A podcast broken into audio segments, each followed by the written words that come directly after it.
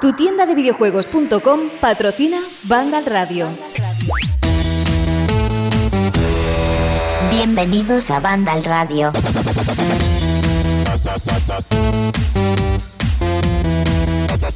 Hola, hola, propicios días, tardes o noches, amigos de Vandal, ¿cómo estáis? Soy Sol González. Bienvenidos a un nuevo Vandal Radio Express veraniego, un nuevo Vandal Radio Express con el calor. Estoy grabando, no os importa un carajo, pero bueno, estoy grabando y están grabando mis compañeros conmigo aquí. Estamos muertos de calor en casa, pero os prometimos que íbamos a traer algún Vandal Radio Express durante el verano, durante estas semanitas, para hablaros de ciertos juegos. El otro día os trajimos el spoiler cast de The Last of Us parte 2 y hoy vamos a hablaros de tres juegos en concreto, ahora iremos repasando, pero antes, hola Jorge, ¿cómo estás? Hola, muy buenas. Pues estaba a punto de interrumpirte, Saúl, porque estarás tú pasando calor. Yo estoy aquí con el aire acondicionado estupendo. Claro, es que, es que ahí para el sur el aire acondicionado lo lleváis por bandera. Aquí en el norte las calefacciones son los que. aquí un verano en Madrid, eh, en casa trabajando todo el día, no sé, vamos, es insoportable si no tienes aire acondicionado. No, no, no, yo porque ahora porque tengo que grabar y se escucha todo, lo de la, todo el ruido de la calle, pero si no, ventanita abierta y aquí ya vale. Bueno, otra persona que seguro que está pasando, bueno, más calor no, porque también tiene aire acondicionado, está bien equipado. Carlos, desde Málaga, ¿cómo estás? Buenas a todos, ¿cómo estamos? Pues sí, pues sí, con, el aire acondicionado, de hecho lo, generalmente intento no ponerlo para ahorrar un poco de electricidad y tal, y estoy suelo estar con un ventilador, pero bueno, hoy para que no os estéis escuchando el ventilador de fondo como si fuese una PlayStation 4 Pro jugando a alguno de los últimos juegos, eh, me he puesto el aire, así que nada, aquí fresquitos para hablar de, lo, de todo lo que vamos a hablar hoy. Bueno, perdonad el off topic, estamos en veranito, hay mucho calor, estos son Vandal Radio Express, ya sabéis que son un poco más ligeritos, más relajados. Y hoy vamos a charlar de tres juegos en concreto, vamos a charlar de Ghost Tsushima, vamos a charlar de Paper Mario de King y vamos a charlar de Daily Premonition 2. Dos juegos que han estado o han sido motivo de actualidad en las últimas semanas que ya hemos analizado. Y vamos a empezar por el título que acaba de salir en análisis. Vamos a empezar, bueno, por el título quizás más, más importante de los tres. Bueno, no, más importante no, porque el, Mario también es muy importante, pero bueno, vamos a empezar por of Tsushima, que Carlos se ha encargado de hacer eh, su review. Así que, Carlos, cuéntanos, eh, ¿qué te ha parecido este of Tsushima? Que podríamos decir que es el último gran exclusivo para PlayStation 4. Pues a ver, es un juego que yo le llevo siguiendo la pista desde hace mucho tiempo porque, como sabréis, a mí el, tema este de samuráis, Japón feudal y demás siempre es algo que me ha, me ha flipado. Y realmente si te paras a pensarlo, juegos de mundo abierto que aprovechen este tipo de ambientación no hay, no hay en el mercado, siempre se ha tirado por otras cosas y de hecho yo creo que es uno de los motivos por lo que mucha gente pedíamos un Assassin's Creed en el Japón feudal, porque era, ostras, esta es como nuestra oportunidad de que nos hagan un juego así. Y nada, mientras la saga de Ubisoft va por su lado, pues Sucker Punch pensó lo mismo y dijo, ostras, es que de esto no, no se ha hecho. Y nada, se lanzaron a la piscina a hacer un juego ah, de mundo abierto eh, con esta ambientación que bebe además muchísimo de las películas de samurai clásicas. De hecho, que, uno de los filtros que le ponen al juego se llame modo Kurosawa, eh, ya te deja bastante caer eh, lo muchísimo que se han inspirado en, este cine clásico, incluso en cómics y demás.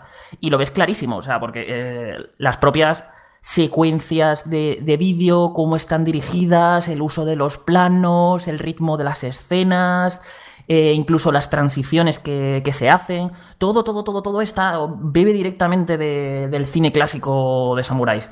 Y mm, es ahí precisamente donde está su principal factor diferenciador. O sea, eh, si hay algo que, por, que distingue a Ghost of Tsushima de cualquier otro juego de este género, es precisamente eso. Su ambientación, el tono con el que se trata todo.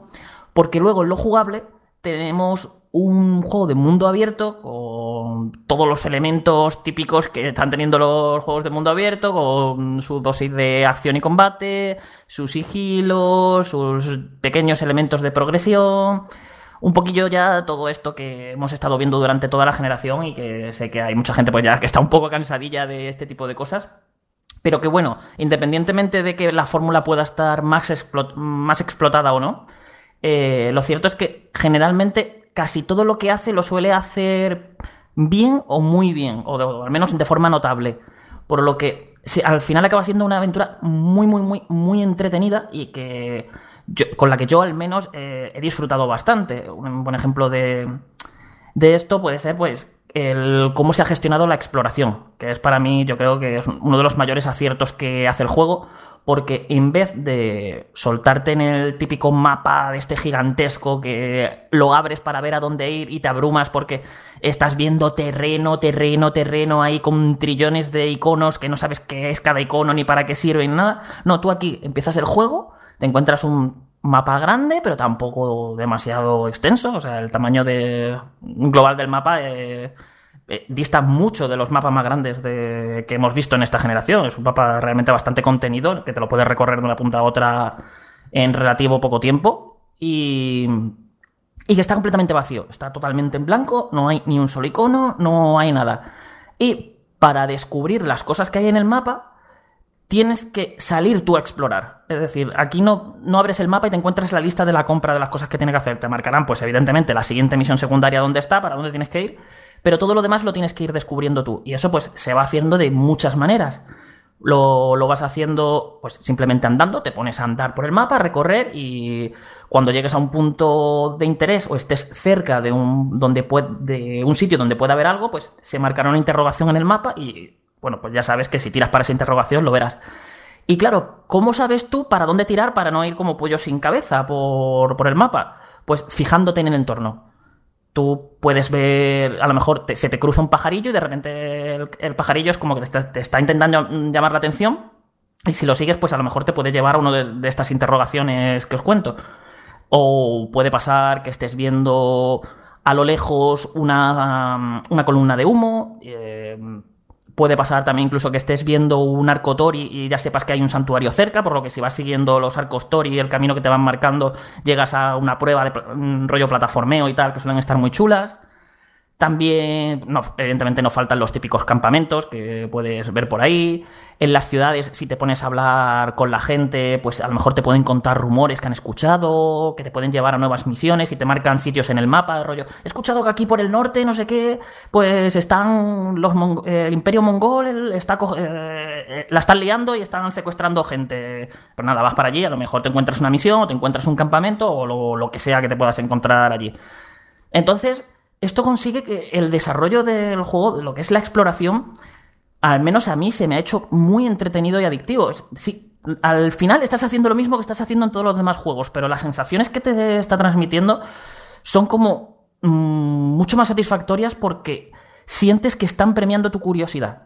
Es decir, es como tú estás viendo algo a lo lejos y tú vas a ver qué, qué es eso. No, no abres el mapa para ver a dónde, te- dónde es el siguiente sitio que tengo que ir. No, no. Es, vas andando, vas haciendo cosas y encima se nota la experiencia que tiene Sucker Punch en el género, eh, este no es su primer juego de mundo abierto, porque el mapa está muy bien diseñado para que tú a lo mejor llegas a un punto de interés y desde ese punto de interés ya estás viendo algo a lo lejos que te está llamando la atención y pues mm, es como que te van encaminando, ¿no? Tú, ostras, acabo de ver allí a lo lejos desde esta montaña que acabo de escalarme este sitio y este sitio, voy para allá a ver lo que es y a lo mejor de camino pues te das cuenta, encuentras otras dos cosillas o ocurre un- unos eventos típicos aleatorios que son, la verdad es que a mí me han decepcionado un poco porque son un poco los dos tres típicos cutre de una patrulla mongol o, o los mongoles están ahí pegándole palos a alguien y tú los rescatas y cuando los rescatas pues te da una pista de dónde puede haber algo por ahí, que es poquilla cosa, pero eh, quiero, quiero decir, eh, esa sensación de ir tú descubriendo el mapa y no de que te lo den todo hecho y de que esté, o sea, de que realmente la exploración no sirva para nada, que es lo que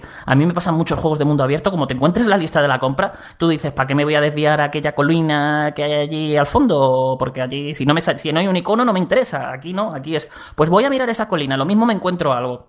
Es, Creo que me entendéis lo que quiero decir con esto de, de cómo te cambia la perspectiva a la hora de explorar y salir a vivir aventuras. Y es, yo creo que aquí es uno de los mejores, uno de los mayores aciertos que han cometido con el juego. El problema que muchos de estos puntos de interés se acaban resumiendo en unas actividades muy poco variadas y que acaban cayendo rápidamente en el tedio y que le quitan como la gracia a explorar. Y fastidia un poco porque dices, a ver, consigues hacer que la exploración sea divertida, satisfactoria, porque claro, dentro de lo que cabe, aunque sean actividades cutrecillas, llegas a un sitio, es como oh, un aumento de mi vida máxima, o oh, un aumento de mi determinación para poder hacer más habilidades, o oh, acabo de encontrar aquí otro sitio con el que aumentar el número de talismanes que me puedo equipar. Vas encontrando cosillas que van mejorando tu personaje, y eso, pues, dentro de lo que cabe, siempre te va dando cierta sensación de progreso.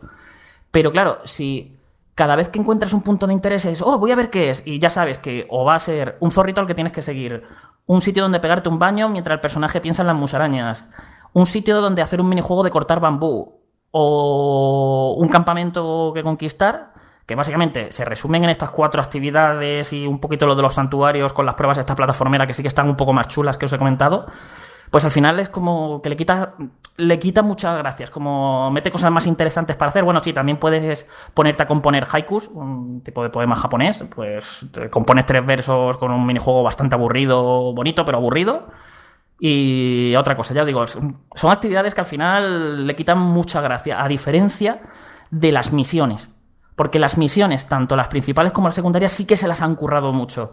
Son misiones en las que la narrativa tiene mucho peso, eh, huyen completamente de ser misiones de recadero, nos van a mandar, ve allí a conseguir cinco setas, o vete por allá y mátame a 20 enemigos de este tipo y tráeme sus espadas. No, o sea, son completamente lo opuesto a ese tipo de, misiones. Y encima siempre intentan ser coherentes con la narrativa y el trasfondo del juego. El juego, eh, que no lo hemos comentado, se, se basa en. O sea, se ambienta en 1274 cuando el Imperio Mongol fue a invadir Tsushima. Y bueno, pues a partir de ahí pues se lo empiezan a inventar todo un poco, pero tú lo que estás haciendo es intentar repeler la, invasión de los mongoles que empezó precisamente por esta isla, por la isla de Tsushima. Por lo que al tomar esta base histórica, el juego tiene un, tiene un enfoque realista, por, no huye por completo de, de lo que es meterte yokais, eh, folclore japonés, no magias, no, no, os vais a encontrar cosas así. Hay algunas cosillas, pero que dentro de lo que cabe tienen su justificación más o menos científica que te puedes llegar a creer un poquito más o no. Pero vamos, generalmente intenta eso, mantenerse con los pies en la tierra. Y eso es algo que hace muy bien, porque si te vas a hacer una misión secundaria y a lo mejor estás viendo una misión elaborada en la que te están contando, pues, una parte del conflicto en la que se desarrolla la historia de algunos personajes secundarios que luego te van acompañando en la trama principal, pero eso te permite profundizar mucho más en ellos, el cómo están los habitantes de Tsushima viviendo toda esta invasión. Vamos, que tú no vas a llegar al típico pueblo y te digo, vamos a hacer una competición de pesca. No, o sea, es como estás viendo montones de desgracias y estás intentando ayudar a la gente a sobrevivir y viendo qué pasa, cómo a lo mejor algunos propios japoneses aprovechan para, para, empezar a saquear a otros, para intentar sobrevivir, como te permite ver como la, toda la escala global de este conflicto te lo permite ver mucho mejor y a mí la verdad es que me ha, me ha gustado me han gustado mucho las secundarias, eh, han sido misiones que yo me, me encontraba una por el mapa eh, de esto, que se encuentran igual, explorando y demás. Eh, yo iba explorando por el mapa, me encontraba una misión y me paraba a hacerla porque me parecía interesante lo que me estaban contando y lo que haces en ellas, que al final son eh, ya os digo, son bastante variadas. Se nota que han bebido mucho, sobre todo de las de Rockstar. es como que se han fijado mucho en cómo diseña Rockstar sus misiones. Y siempre intentan ponerte cosillas que sean diferentes. Hay momentos de investigación, a lo mejor estás desde una colina y te empiezan a venir mongoles por todos lados y tienes que defenderlos con, con un arco, aprovechando las diferentes trampas que has ido colocando antes o lo típico de o vas a asediar una fortaleza y esa fortaleza te van disparando cañones por todos lados y claro, tienes que ir combatiendo mientras vas esquivando los cañonazos. Oye, Carlos, y eh, el otro día grabamos un podcast de hablando de, las sofás, eh, que estuvimos aquí dos horas hablando de los temas que trata y demás, súper interesante. Y este juego, Ghost of Tsushima, más allá de, bueno, de eso, de un pueblo que ha sido invadido por otro país y tal, y, tienen que, que luchar la resistencia, eh, te habla de cosas interesantes más allá de eso, de, temas o historias que, trasciendan el conflicto, que sean interesantes. Yo me he encontrado alguna otra misión por ahí que llama la atención y dentro de lo que cabe la propia historia del protagonista de Jin Sakai que es un samurái que en la, batalla inicial que hay, esto es una batalla real en la que 80 samuráis se lanzaron a defender las costas de Tsushima y murieron todos. Pues aquí se inventan unos samuráis que se llama Jin Sakai que sobrevive a esto. Y el propio protagonista eh, se encuentra que, claro, el imperio mongol eh, no es como enfrentarse a otro clan de japoneses, que con sus, sus ceremonialidades y su honor y su respeto, no, no, aquí son bárbaros que vienen a ganar porque esto es la guerra y la guerra todo vale. Entonces, aquí el código de honor de los samuráis y lo demás, pues no les sirve para nada. De hecho, han sido masacrados precisamente por, por su forma de ver y entender la guerra. Entonces, a partir de aquí, eh, Jin empieza a adaptar sus tácticas para enfrentarse a, a los samuráis. Digo, a los samuráis, a los mongoles. Entonces, esto crea un conflicto interior en el personaje muy interesante porque se va dando cuenta a medida que va avanzando eh, la historia que él tiene que renunciar por completo a todos los valores que le llevan inculcando desde que tiene uso de razón, por todo eso, todo ese código por el que siempre se ha regido toda su vida. Eh, y eso ya no solo el conflicto interior que le provoca, sino además con otros personajes que lo ven incluso como una traición a la nación. Y claro, se empiezan a crear ahí como unos puntos de vista diferentes que representan muy bien lo que era la cultura japonesa de aquella época. De, oye, ¿qué es esto de que va. de que tú, que eres un samurái, en vez de ir por la puerta principal a pegar catanazos y enfrentarte a tus enemigos de frente, me vas usando el sigilo, atacando por la espalda, usando venenos y haciendo todo táctica de artimañas que son completamente lo contrario al honor.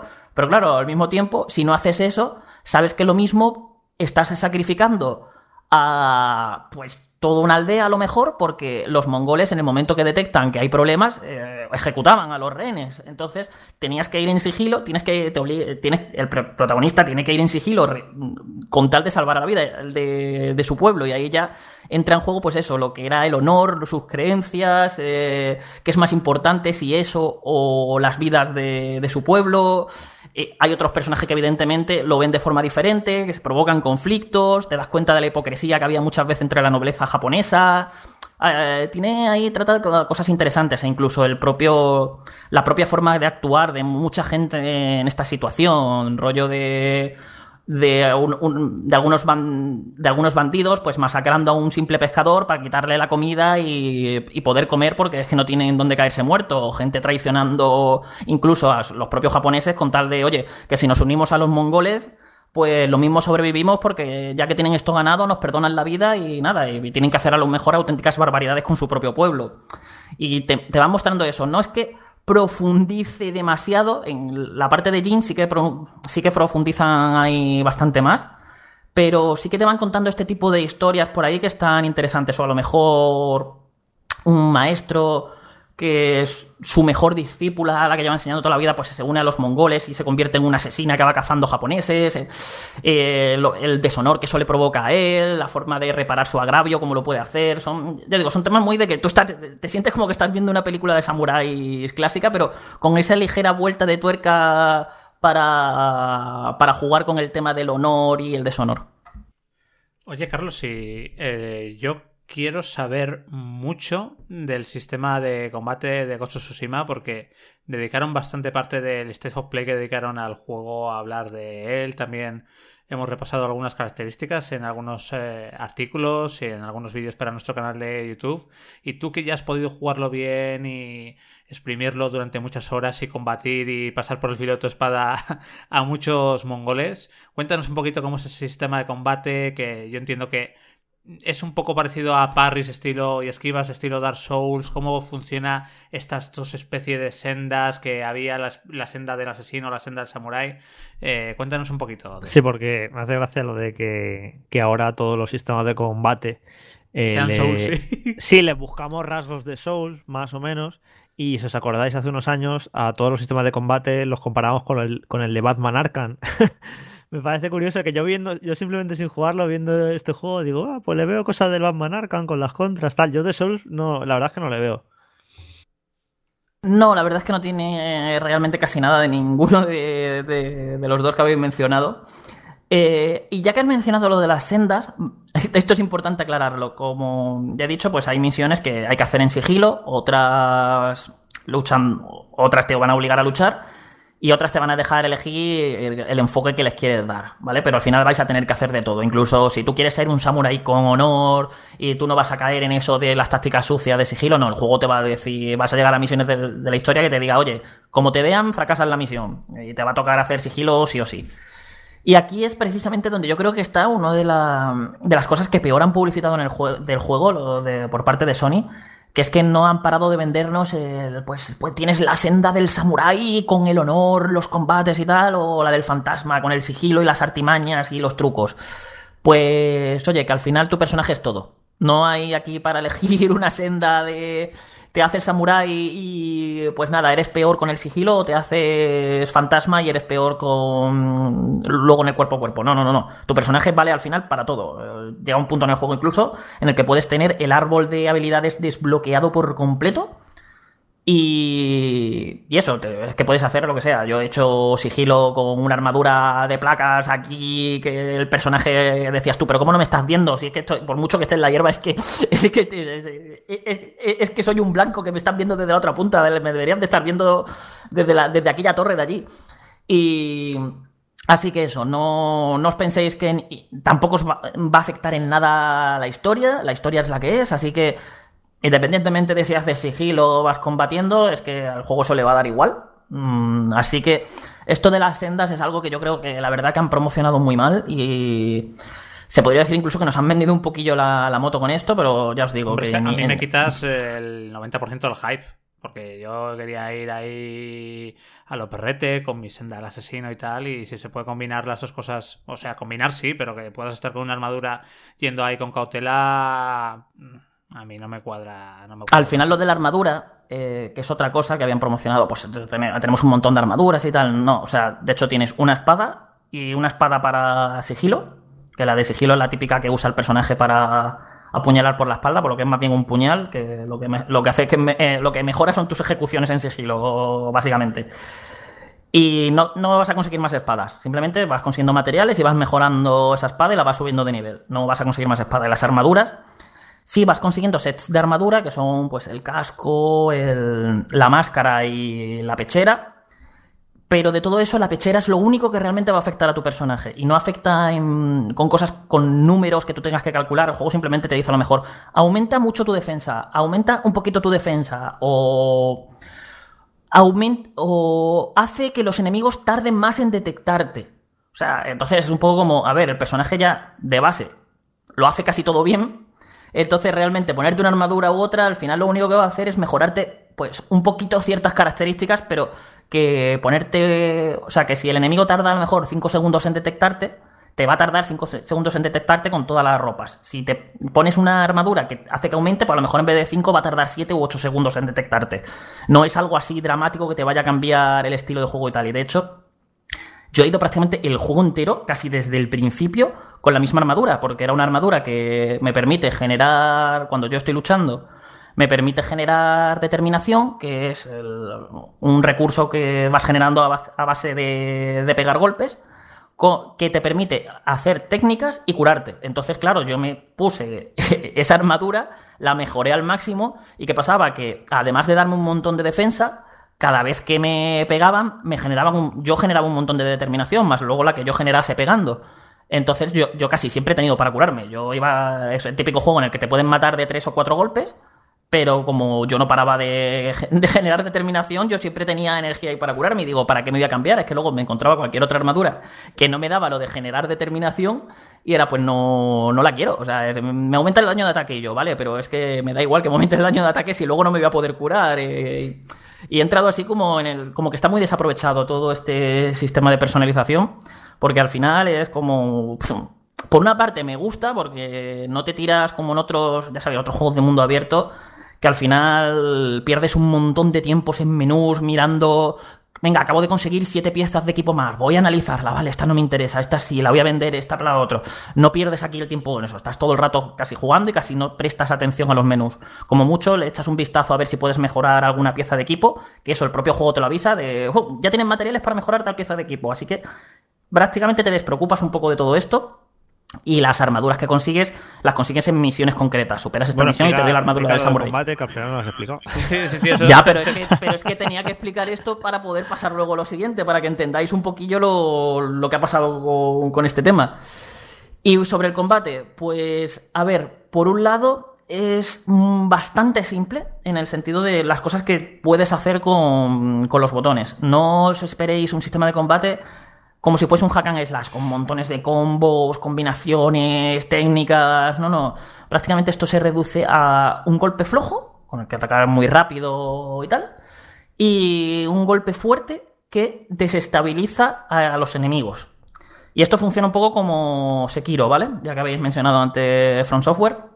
Los enemigos tienen una barra de postura y si atacas con el ataque fuerte y les das varios golpes mientras ellos defienden, le va subiendo, o sea, le va subiendo como la barra de postura. Y cuando se la subes al máximo, se le rompe y se quedan aturdidos. Y cuando se quedan aturdidos, pues les puedes hacer mucho más daño y no se van a defender y les puedes pegar un montón hasta que se recuperen. Que como tienen poca vida, porque aquí no dejan de ser personas normales, pues generalmente cuando aturdes a uno le pegas dos o tres catanazos y, y ya lo has matado. Entonces, ¿cuál es la gracia que tiene el sistema de combate? Porque esto suena extremadamente básico, ¿no? Por un lado, las posturas. Aquí cada personaje, o sea, cada personaje, aquí tu personaje tiene, puede llegar a aprender hasta cuatro posturas diferentes. Cada una de esas posturas es, esto es muy Pokémon, súper efectiva contra ciertas armas que llevan los enemigos. Por ejemplo, si te viene un enemigo con, con escudo, te pones una de las posturas que hay que es súper efectiva contra enemigos con escudo. Entonces, ese enemigo va a tener muchos más problemas para defenderse de ti, pero. Y tú le vas a romper. O sea, el daño de posturas que le vas a hacer es mucho mayor. Entonces le vas a romper la defensa antes. ¿Qué ocurre aquí? Que hay muchos tipos de enemigos distintos, cada uno con sus propias mecánicas y movimientos. Te suelen salir muchos a la vez, y entonces tienes que estar muy pendiente de priorizar blancos, ver a cuál te quieres cargar antes, y tienes que estar todo el rato cambiando de postura según al que, al que te vas encarando. Y a lo mejor cambiar incluso al vuelo, porque, digamos, no, no te resta tiempo cambiar de postura. Simplemente pulsas el comando para poner la que tú quieres y, y- y la cambias al vuelo. Esto entonces- tú te lo vas asimilando, o sea, es fácil. Sí, está, está, está muy bien, porque al principio empiezas creo que con una solo. Entonces las vas desbloqueando poquito a poco. Creo que se desbloqueaban, si no recuerdo mal, cuando matas un determinado número de generales enemigos. Cuando te encuentras, te vas encontrando los, generales enemigos, cuando vas capturando campamentos, haciendo misiones y tal, pues va cada cierto número que mates, te sube, aprende el, el personaje, aprende una postura. Y entonces es fácil quedártelo, porque al principio solamente tienes para contra espadachines. Después te enseña la de los escudos, después la de las lanzas y después la de las hachas. Bueno, hachas. La de las lanzas es la misma que la de las hachas, pero luego hay otro que son como unos enemigos súper gordotes y súper fuertes que hasta que no aprendes esa postura te dan un montón de problemas, pero una vez la aprendes te lo, revientas como quieres. Pero hasta que, hasta que no la aprendes te dan muchos, muchos problemas. Y claro, como tienes que jugar bastante para ir aprendiéndolas, al final ya para cada vez que aprendes una postura nueva, las otras ya las tienes más o menos dominadas y ya mm, se te va quedando. Entonces, salen unos combates muy chulos porque te vienen a lo mejor ocho enemigos a la vez y tienes dos arqueros, entonces tienes que ver, eh, ahora me acerco rápidamente al arquero, mato a este, cambio la postura rápidamente del espadachín que se me está acercando por la espalda. Tienes que tener en cuenta que tienen ataques imbloqueables que tienes que esquivar por narices. Luego también tienes eh, las paradas, puedes bloquear ataques. Si eh, mides bien la parada, o sea, levantando el botón de defensa en el momento en el que te vas a comer el golpe, haces un desvío que lo que hace es eh, dejas al enemigo medio, medio al descubierto, pero a lo mejor se puede recuperar todavía tiempo para darse la vuelta y defenderte. Y si haces eso, eso mismo, de forma perfecta, en el momento, en el segundo insta- en el instante exacto, lo que haces es una parada perfecta, que ya ahí desestabilizas completamente la defensa del enemigo, se produce un... eh, hay un slow motion y puedes pasar un contraataque, puedes hacer un contraataque brutal que quita un montón de vida. Eh, entonces, claro, son unos elementos muy básicos en los que tú no estás pensando en hacer combo ni nada, pero estás todo el rato pensando en cambiar de posturas, eh, en priorizar blanco, vas mm, desarrollando tu estrategia, vas viendo. Tienes que estar muy atento porque los enemigos cuando atacan son bastante rápidos, entonces tienes que ver casi al momento cuál te está haciendo un ataque imbloqueable, que te lo señalan con el típico destello rojo.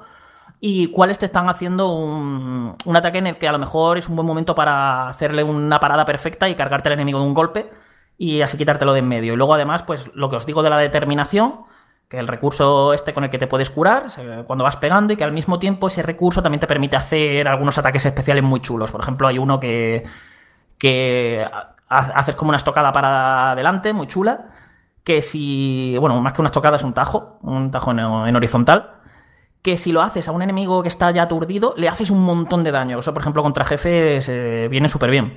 Y además, si lo matas con eso, sueles, sueles quitarle un brazo y cosas así. Entonces, son combates muy chulos, muy tensos, porque aparte tienes que estar pendiente de curarte, aunque te tengas la, digamos, te hayas hecho una build que te permita curarte mucho. Eh, te van a matar de tres o cuatro tajos. Si no tienes una armadura con mejorada, con un montón de defensa, eh, es que duras nada. Yo lo he jugado en difícil y la verdad que me ha parecido un juego muy asequible, no, no da problemas. Yo, de hecho, os recomiendo que lo juguéis en difícil, que no, no es nada del otro mundo. Sí, ya pero parece, tiene parece un habitual en los juegos lo del difícil, ya parece una cosa... Pero tiene tiene ese puntillo de tensión porque tienes que estar atento a curarte. A mí muchas veces de esta que dice, digo, voy a apurar la cura y me han pegado dos golpes que me han quitado los dos, la mitad de la vida y me han matado. Y es como, vale, o sea, aquí tendría que haberme curado en el primer golpe y no haberme confiado. Entonces, eh, está chulo por eso. Es muy dinámico, tienes que tener en cuenta, ya os digo, un montón de cosas en combate. Tú no estás pensando en hacer combo, pero estás pensando en muchas cosas y estás pulsando un montón de botones y no sé, a mí se me ha hecho se me ha hecho divertido. Y encima, el hecho de que haya, digamos, como tantos tipos de enemigos distintos, realmente hay como cuatro tipos, pero luego los eh, hay esos enemigos mejorados. Por ejemplo, el, espadachín del principio, luego más adelante te encuentras Ronins, y los Ronins, pues, te pueden hacer paradas, te pueden. te hacen un montón de imbloqueables súper chungos con combos. Entonces, no es lo mismo como te defiendes de uno y encaras a uno, por mucho que tengas la postura efectiva contra él, que lo haces con otro enemigo de ese mismo tipo. Entonces está, está guay. ¿Cómo es más satisfactorio? ¿Como juego de sigilo o como juego de acción directa? Como juego de acción, pero de aquí a Lima, vamos. O sea, pero con mucha diferencia, porque el sigilo al final a mí no me ha gustado. O sea, me ha parecido de lo más flojo del juego, porque es el mismo, el mismo sigilo que hemos visto en millones de otros juegos, pero además que no está del todo bien. Es el típico de me meto en la hierba, pillo al enemigo por la espalda o desde o saltando desde arriba y lo mato de un golpe y me escondo rápidamente. O sea, aquí ni siquiera vas a... hay una mecánica de esconder cuerpos ni nada de esto. Y luego, pues lo típico de... Eh, lanzo unos petardos por aquí, llamo la atención del enemigo para que se desvíe de... O sea, para que se aleje de, de sus compañeros y le pegas por la espalda. Luego hay cosas... La inteligencia artificial hace cosas muy raras, la puedes marear un montón también tienes una cerbatana con la que envenenar enemigos para matarlos en silencio o volverlos locos y que la líen y se pongan a matar a sus compañeros. es que todas estas cosas que estoy contando la habéis visto en millones de otros juegos.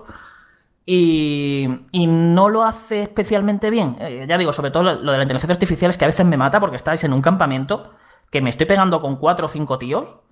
Así, liándola de Dios, o sea, eh, un follón, ahí un jaleo, los mato me, sigo por el campamento y me doy cuenta que está todo el mundo, o sea, la gente que estaba a lo mejor por otro lado del campamento, a su rollo, ahí como si no hubiesen escuchado nada. Y yo, en serio, no me han escuchado aquí, que me tendría que haber venido el campamento entero. Y, eh, y nada, los puedo yo matar ahora en sigilo. Y ya os digo, no.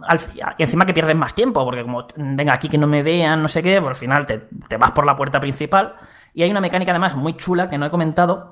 Y es que si tú quieres, es algo completamente opcional, cuando entras en un territorio hostil, puedes darle a, arriba en la cruceta y tu personaje pega un berrido para desafiar a, los mongoles y que el mejor guerrero mongol que tenga venga a enfrentarse a ti en un duelo. Y eso es un duelo en el que tú tienes que mantener pulsado el triángulo con el personaje con la espada enfundada y en el momento que veas que el enemigo te va a atacar, tienes que soltarlo para que tu, para que tu personaje pegue un tajo y se carga eh, a ese enemigo con el que está teniendo un duelo. Si lo ganas, si ganas ese duelo, ganas un montón de determinación y luego y además pues te permite quitarte un enemigo de un solo tajo, porque ese enemigo lo has matado si, si ganas ese duelo.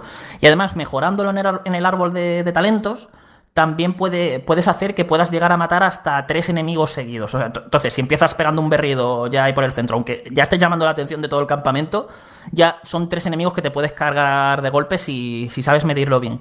La gracia está en que esto es una mecánica un poco de riesgo-recompensa, porque cuando estás con estos duelos, el enemigo te va a hacer fintas.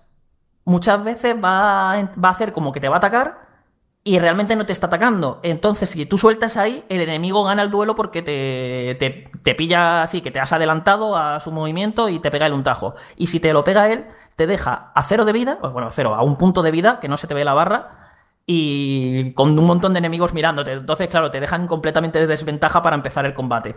Y ahí ya, ya tienes que medirlo tú. Yo, yo cada vez que entraba a un campamento pegaba el berrido porque me, me, encantaba hacerlo. Y me parecía además una mecánica súper tensa porque estás viendo al otro y a lo mejor el, como la puesta en escena, la música, como el sonido como va sonando, que te va poniendo nervioso ahí a ver, de, a ver cuándo desenfunda, cuándo desenfunda, no sé. Eh, me gustaba mucho esa mecánica y por ejemplo eso lo, en sigilo lo pierdes por completo, no, no, no vas a jugar así. Entiendo Oye, con todo esto que estás... Sí, no, sí, dale, dale Jorge si quieres. No, le iba a preguntar que ahora que está el tema tan de moda de la duración de los juegos, que cómo, cómo va de la duración y eso. Pues bastante bien, yo creo que tiene la duración perfecta porque no han buscado alargarlo en ningún momento. No le han metido, no le han metido relleno, o sea, es un estamos hablando de un juego de mundo abierto que yo creo que esto hace años que no lo vemos, Jorge, que entre 15 y 20 horas te lo puedes pasar perfectamente. Sabiendo cómo juegas tú, si vas a piñón, yo creo que incluso en menos de 15 te lo bueno, puedes llegar a pasar. un poco la duración de Spider-Man, ¿no? Más o menos. Bueno, Spider-Man a mí me duró sí. 20 yendo más o menos al grano. Sí, o sea, es un poquito más. tuviste mucho, ¿eh? Si Spider-Man vas, a, vas a más o menos al grano, son unas 18 horas o por ahí. O sea que sí, que. No, es una, es una duración, yo creo que, que está muy, muy bien. Asumible, sí. muy bien, sí. sí. y está perfecta porque además, luego, si te quieres poner a hacerlo todo, eh, yo lo he hecho casi todo en este juego, ¿vale? De hecho, me queda, me queda ya bastante poco para sacarme el platino. Y, y calculo pues unas 40 horas a hacértelo todo. Es que lo veo una duración, no sé, bien. O sea, tienes tus 15, 20 horitas de disfrute de historia si quieres. Y luego pues tienes otras 20 horitas más para, pues si te apetece seguir jugando o seguir experimentando lo que el juego te está ofreciendo. Y no nos tenemos que ir a las 80 o 100 horas con actividades innecesarias tal. Al menos aquí sabes que cada misión que vas a jugar va a estar chula o va, al menos te va a intentar aportar algo. Que es algo que últimamente, pues no. que es algo más difícil de ver. Y yo creo que la verdad que lo han clavado porque, sobre todo eso, la historia es que está. va muy al grano. No, no se entretiene con tonterías. No te dicen, ahora vete a hacer tal cosa. No, no. Si te mandan a hacer algo que te puedas parecer tú que, joder, qué pesadez, ¿no? Eh, tiene sentido, porque generalmente te va, a pasar de, oye, de ¿quieres mi ayuda? Vale, pero tú me ayudas primero. Pero cuando te piden esa ayuda, te hacen hacer cosas lógicas, coherentes, que dices tú, vale, es que si no le ayudo con esto, es normal que luego él no me pueda ayudar a mí. O sea, son, está todo bien medido. Ya os digo, no, a mí no me. No es un juego en el que me haya sobrado nada. De hecho, cada vez que, que yo era mucho de entretenerme en este juego, de, me, me, iba a explorar, a hacer mis aventurillas y tal, me lo pasaba súper bien. Y era como, eh, la historia. Y cuando me ponía a hacer la historia, son bueno, no voy a decir el número de actos, que hay gente que esto a veces lo considera spoiler, pero cuando me ponía la historia principal empezaba a pasar un acto tras otro, pum, pum, pum, y yo, pero ya, ya, me he hecho esto, si, si ha sido súper corto, no sé, se me hacía hasta corto, y ya os digo, y lo, y lo mismo son misiones de media hora, o sea, cada misión de historia principal, pero eso no se hace yo creo que tiene la duración perfecta. Eh, no lo han alargado y yo, yo lo agradezco mucho, que era una de las cosillas que temía. Y además creo que si este juego lo hubiesen alargado así de esta forma artificial, se podría, le podría haber hecho mucho, mucho, mucho daño. Luego, ya si queréis, para, ir terminando con este Ghost Tsushima y seguir con, con otra obra, Carlos, voy a hacerte una puntita simplemente a nivel técnico. Entiendo que los controles van genial, te ando ya que has dado a entender que el combate es bastante exigente y en, en, lo que necesitas mucha precisión a la hora de pulsar los botones, entiendo que no hay apenas retardo en ese sentido y que es muy satisfactorio el control. Y a nivel ya más técnico, eh, ¿qué te ha parecido tú pudiéndolo ver en una televisión 4K con una PlayStation 4 Pro, porque yo recuerdo la primera vez que vimos Ghost of que a mí me voló la cabeza directamente de lo bien que se veía, tanto a nivel artístico como a nivel de trabajo gráfico, que me parece una pasada. Sucker Punch eh, son expertos en exprimir el hardware de, de PlayStation y por lo menos en los trailers pintaba muy pero que muy bien y quiero que me des tu opinión de cómo se, cómo se ve, ya pudiéndolo disfrutar. Pues de los controles lo, que dices es que bastante bien. Hay alguna que otra cosilla que sí que te tienes que acostumbrar un poco, sobre todo al principio con el tema de cambiar entre tus armas de fantasma, que son pues lo típico, los kunais, las bombas de humo y demás, y algunos tipos de armas. Hacer esos cambios a lo mejor eh, es fácil, funciona bien y no te da problemas. Pero, por ejemplo, lo de los controles lo ves muy bien en lo que es una de mis partes favoritas del juego, que acabo de acordarme y no la, no la no he hablado de ellas, que son los duelos. No los duelos que os he contado antes de pegar un berrido y tal. Son los duelos de contra otro espadachín experto, eh, o bueno, espadachín o el arma que lleve. Eh, que serían lo que son el equivalente a los jefes finales del juego, ¿vale? Y son una auténtica pasada, porque hay la cámara cambia, se vuelve todo mucho más cinematográfico, eh, la perspectiva que pilla y tal, la forma en la que te puedes mover, se convierte casi como en un juego de lucha 3D y solo puedes solo puedes usar la katana. No puedes usar ni el arco, ni tus armas de fantasma, ni ninguna artimaña, no, no. Es un duelo puro y duro de habilidad en el que eh, el enemigo te va a hacer un montón de ataques, de combos, te va a intentar pillar desprevenido, te va a hacer fintas, te va a bloquear tus, tus propios ataques. Y todos se desarrollan además en unos escenarios súper bucólicos, preciosos, eh, vamos, dignos de, de una gran película. Y ahí lo notas muy bien porque a lo mejor tienes tiene momentos en los que vas haciendo desvíos y parries, que eso parece Street Fighter 3. Eh, a lo mejor te hace cuatro o cinco estocadas, te la, luego te pega un tajo y todo te lo va haciendo seguido. Y justo al final te va a hacer un imbloqueable que tienes que esquivar.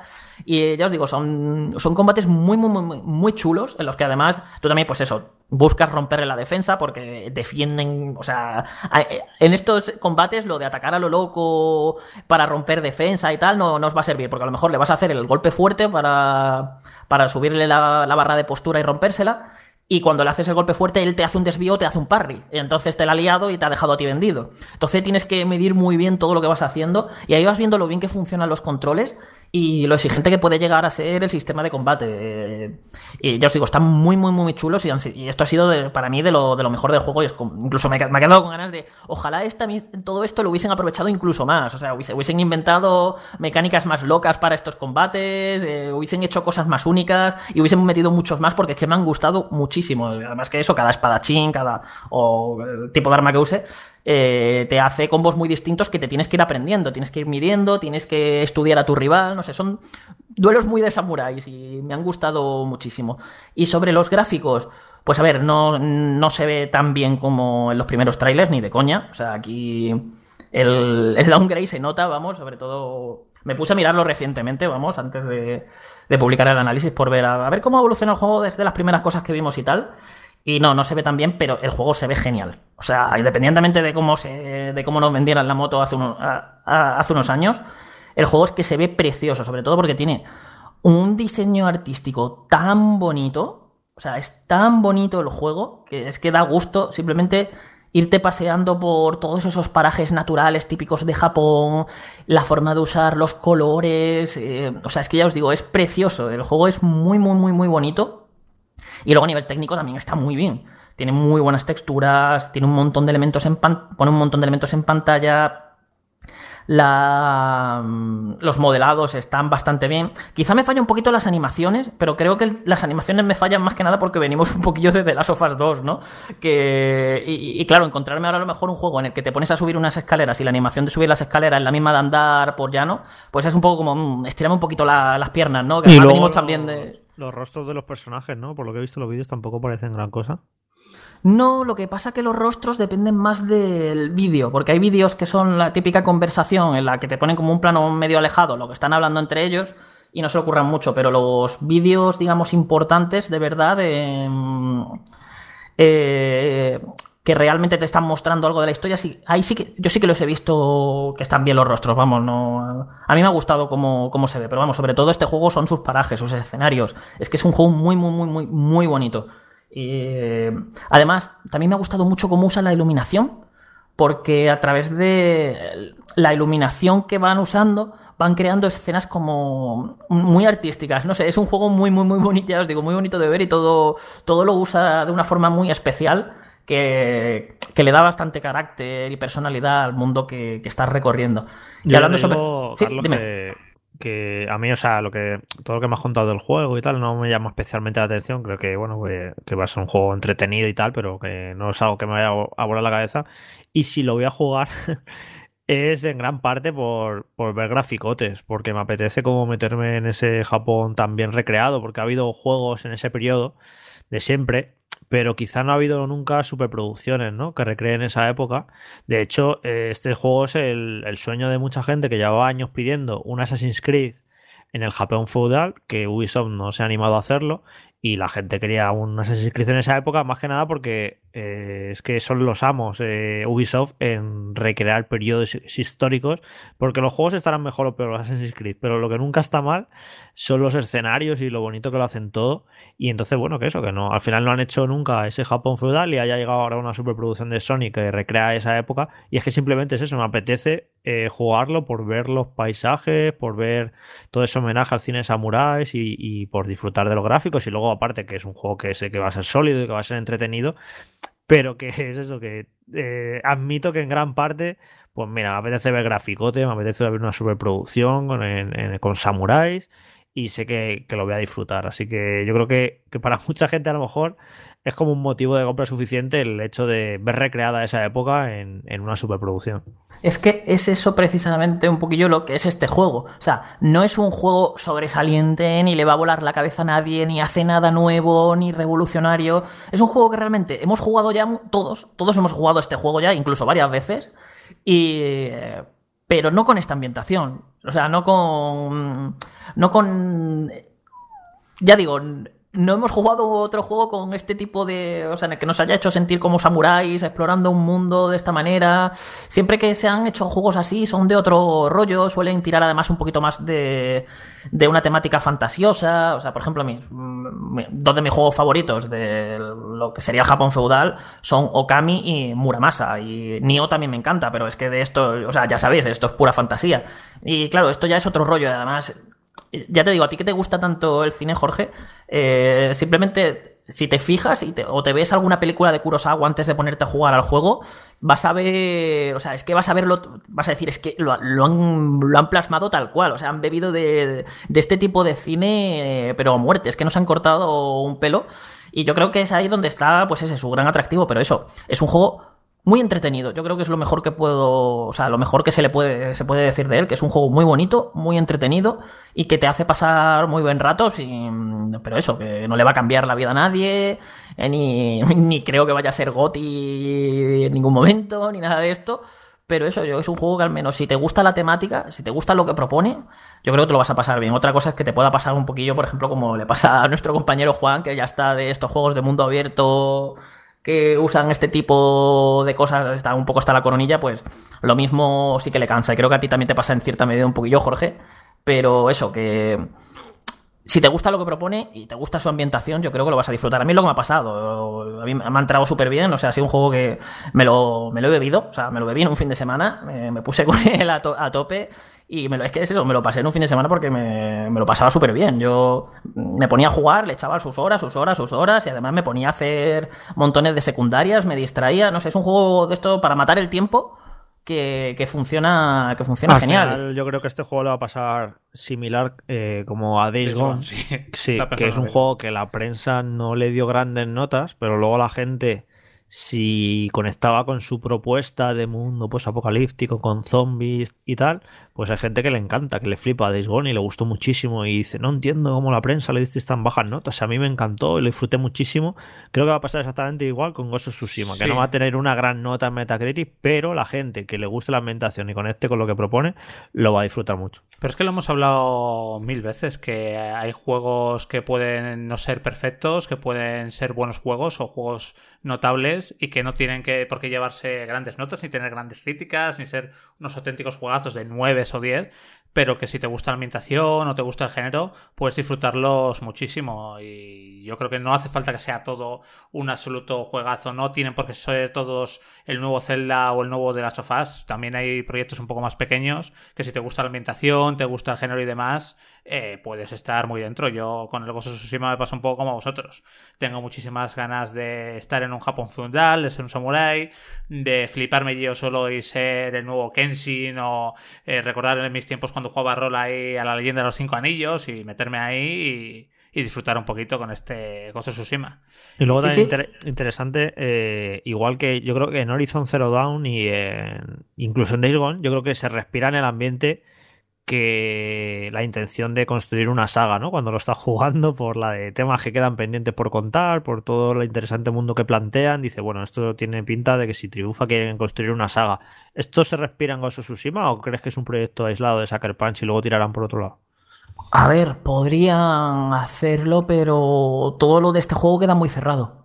O sea, todo en este juego queda muy cerrado realmente. O sea, a mí me ha dado la sensación de que el juego tiene su principio y tiene su final, y no me ha dado la sensación de que vaya a por algo más grande.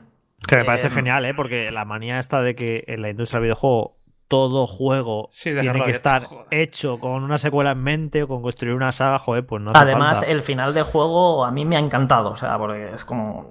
Termina, termina bien. De hecho, os- yo creo que os va a gustar, porque es que, o sea, es que ya te digo, cuando terminas el juego tienes la sensación eso de haber vi- vivido tú una gran historia de, de samuráis.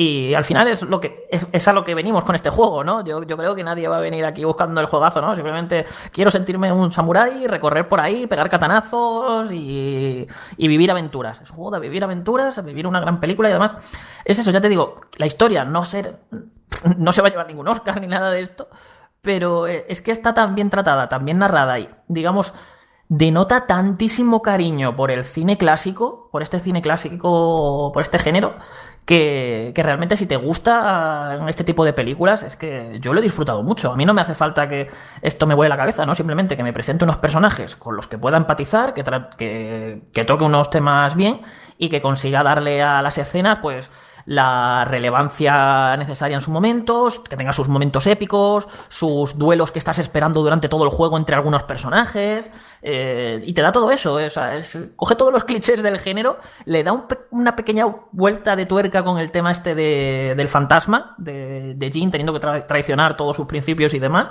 que es un que a mí me parece un giro de tuerca muy inteligente y, y bastante bien llevado. Y ya todo eso, sobre todo es cómo lo cuenta, es que lo cuenta muy bien. Y a mí lo que me ha ayudado mucho a meterme en su historia es precisamente haber estado haciendo misiones secundarias, porque eh, me ampliaban tanto el universo, el trasfondo, lo, que hay detrás de cada personaje y tal, que al final realmente yo estaba muy metido en esa historia. Si hubiese ido a, a piñón, probablemente habría dicho, pues bueno, eh, nada del otro mundo, pero yo creo que el hecho de haberme desviado tanto me ha ayudado mucho a disfrutarla más todavía, por si alguien quiere tomar este consejo.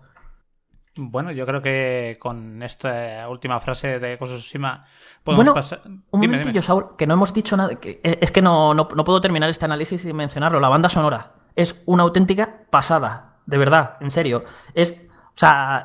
mm, es una banda sonora que funciona de forma dinámica, que mezcla orquesta de estas típicas que escuchamos en producciones mm, cinematográficas, mezclada con muchos instrumentos tradicionales japoneses, eh, que bebe un poco de todas partes. eh, es preciosa, o sea, la banda sonora es preciosa, le da un o sea, hay momentos que tú lo estás viendo y solamente por la puesta en escena que tiene y la música que está sonando es que te ponen los pelos de punta. A los fans del género, o, sea, de- del género de esto de, de samuráis, es que hay, momentos que os vais a venir muy arriba solamente por eso, por cómo se va desarrollando todo, por cómo está contado y por la fuerza que tiene la música. Tiene mucha, mucha, mucha fuerza la banda sonora aquí. Además han participado eh, compositores muy importantes que han, eh, de la industria de- del cine.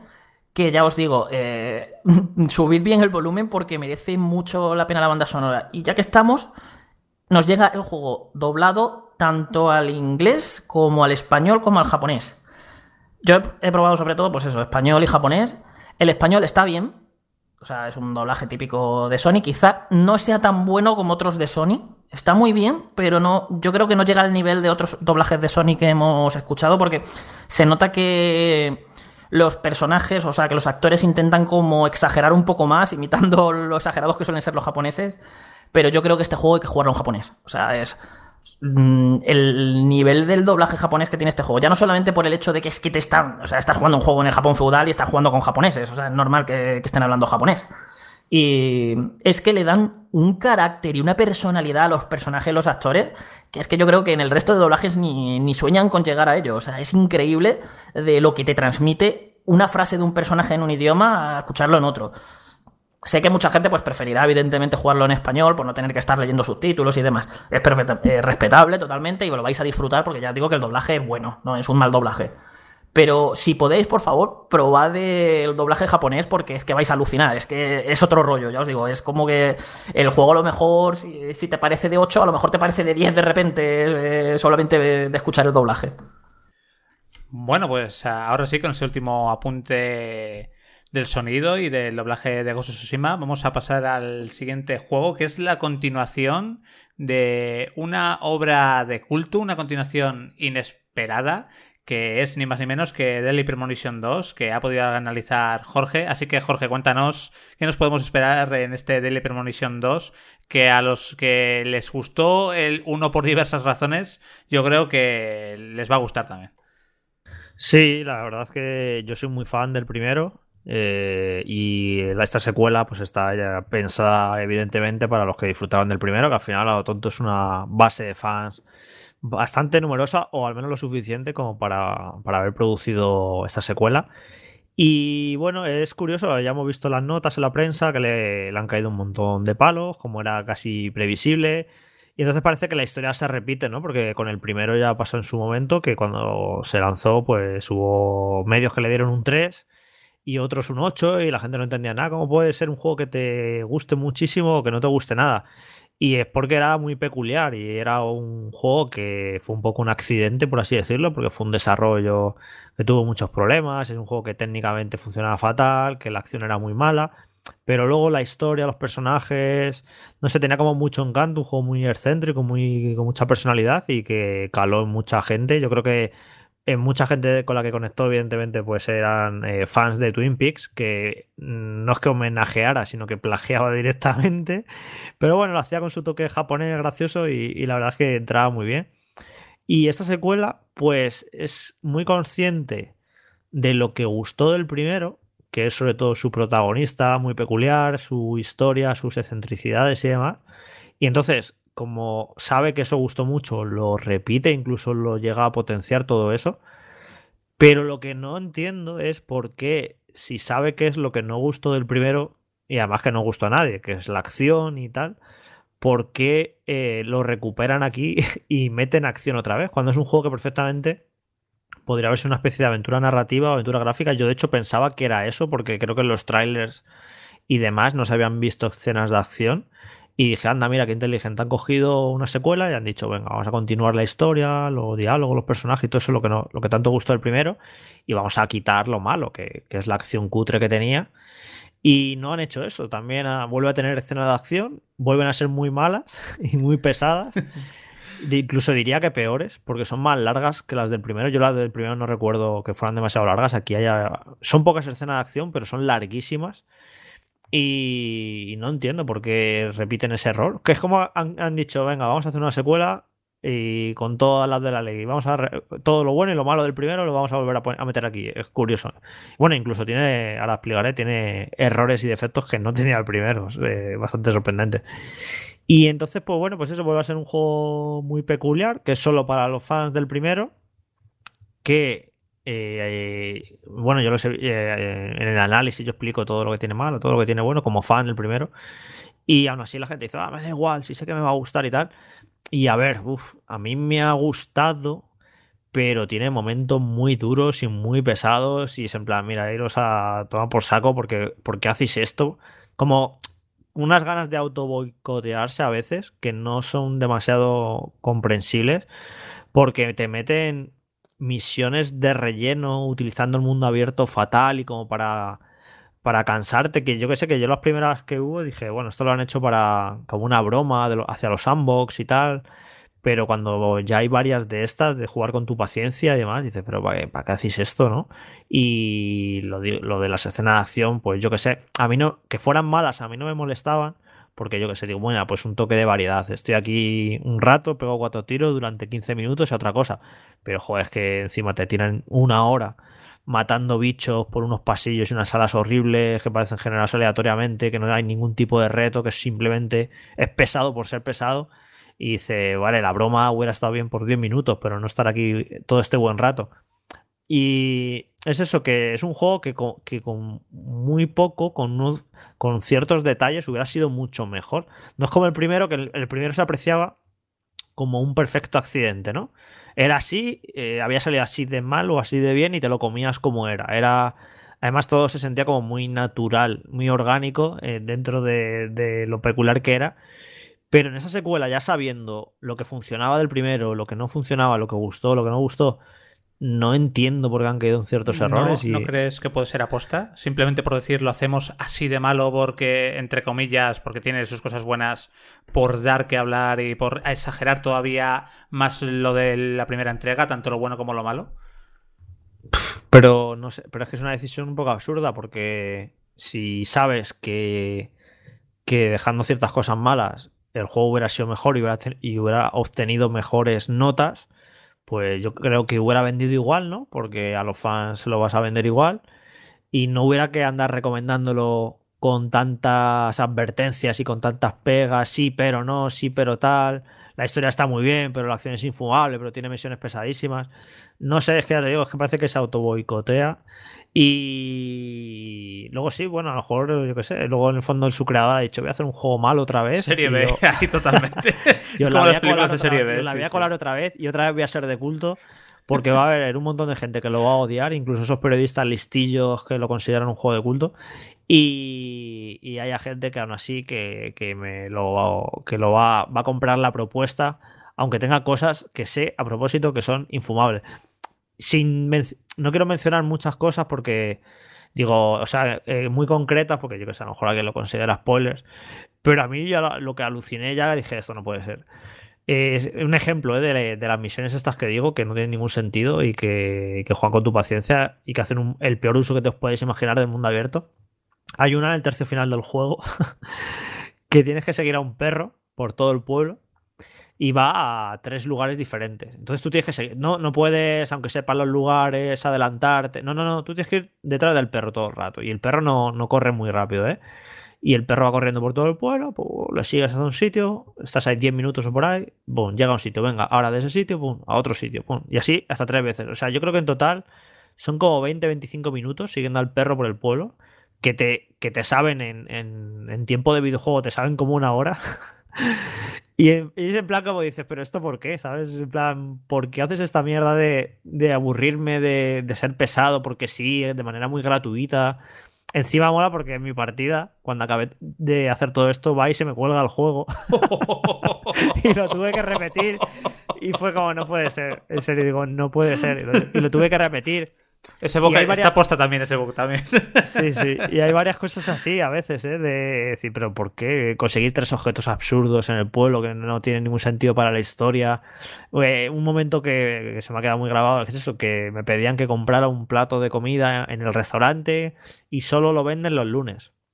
Entonces yo estaba en mi partida en miércoles y nada, y pues a tener que ir al hotel, a dormir, que pasen no sé cuántas horas Luego, si han pasado muchas horas durmiendo, tienes, eh, estás como muerto de hambre, tienes que comerte algo, no sé qué, y, y a repetir una cosa súper tediosa varias veces para poder llegar al lunes y poder avanzar en la historia. Hay como a veces ciertas trabas, ciertas misiones que te meten ahí como para de relleno muy mal y para y, no, y que no puedas seguir en la historia. Yo el primero lo recuerdo que si tú te centrabas en la historia, la cosa fluía bastante no había demasiadas, no había cosas así raras de relleno, ibas avanzando en la historia, sí que tenías esas escenas de acción que eran malillas, pero no recuerdo demasiado largas. Y no sé, el juego fluía y aquí no sé por qué lo han alargado de manera absurda, metiendo relleno malo. Eh, no sé, eh, no se puede excusar todo a este juego, no vale todo de, bueno, es que es así, es que jajajiji, es que es especial.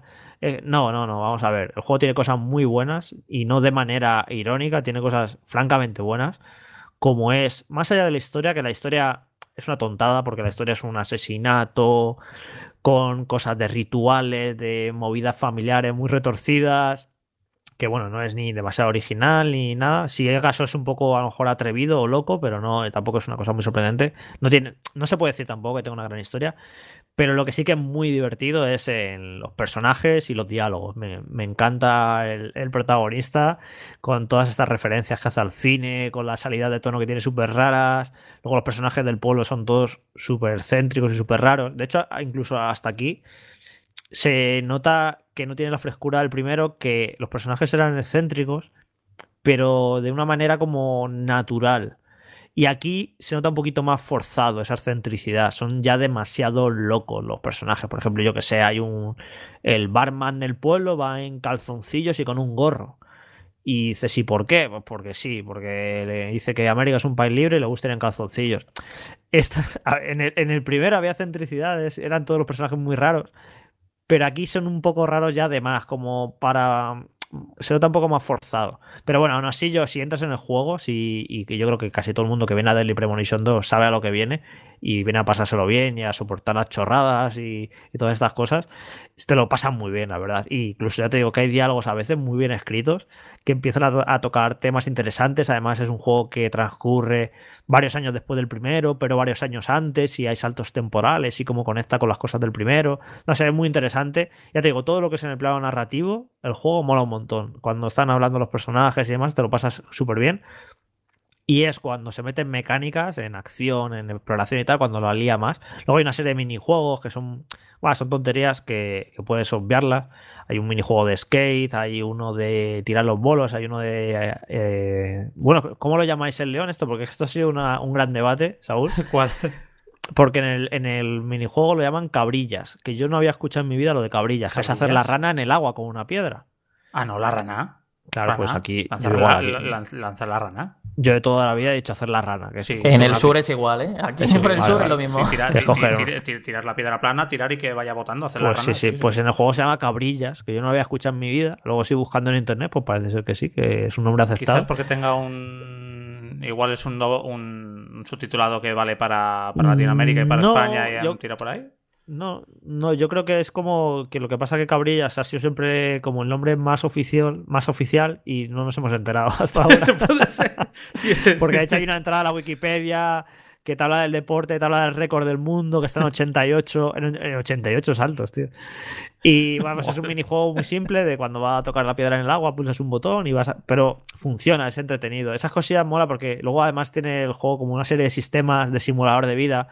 En el sentido de que tienes que comer, tienes que descansar, tienes que lavarte, porque si no te lavas eh, van ahí las moscas alrededor tuya.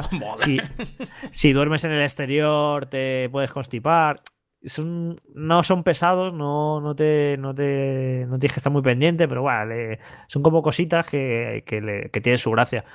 Pero, por ejemplo, una cosa que hace peor que el primero, para mí, es el tema de las misiones secundarias y de los secretos y de las cosas que hay en el pueblo para, para descubrir. O a lo mejor yo no las he descubierto, ¿eh? a lo mejor también me he quemado tanto en algunos momentos que no he podido, no he sabido profundizar demasiado en, en el contenido secundario. Pero luego tiene un montón de contenido secundario este totalmente basura de misiones de mata cinco abejas, recoge 10 piedras, no sé qué, que parecen de MMO, que no aportan nada, que están ahí como relleno.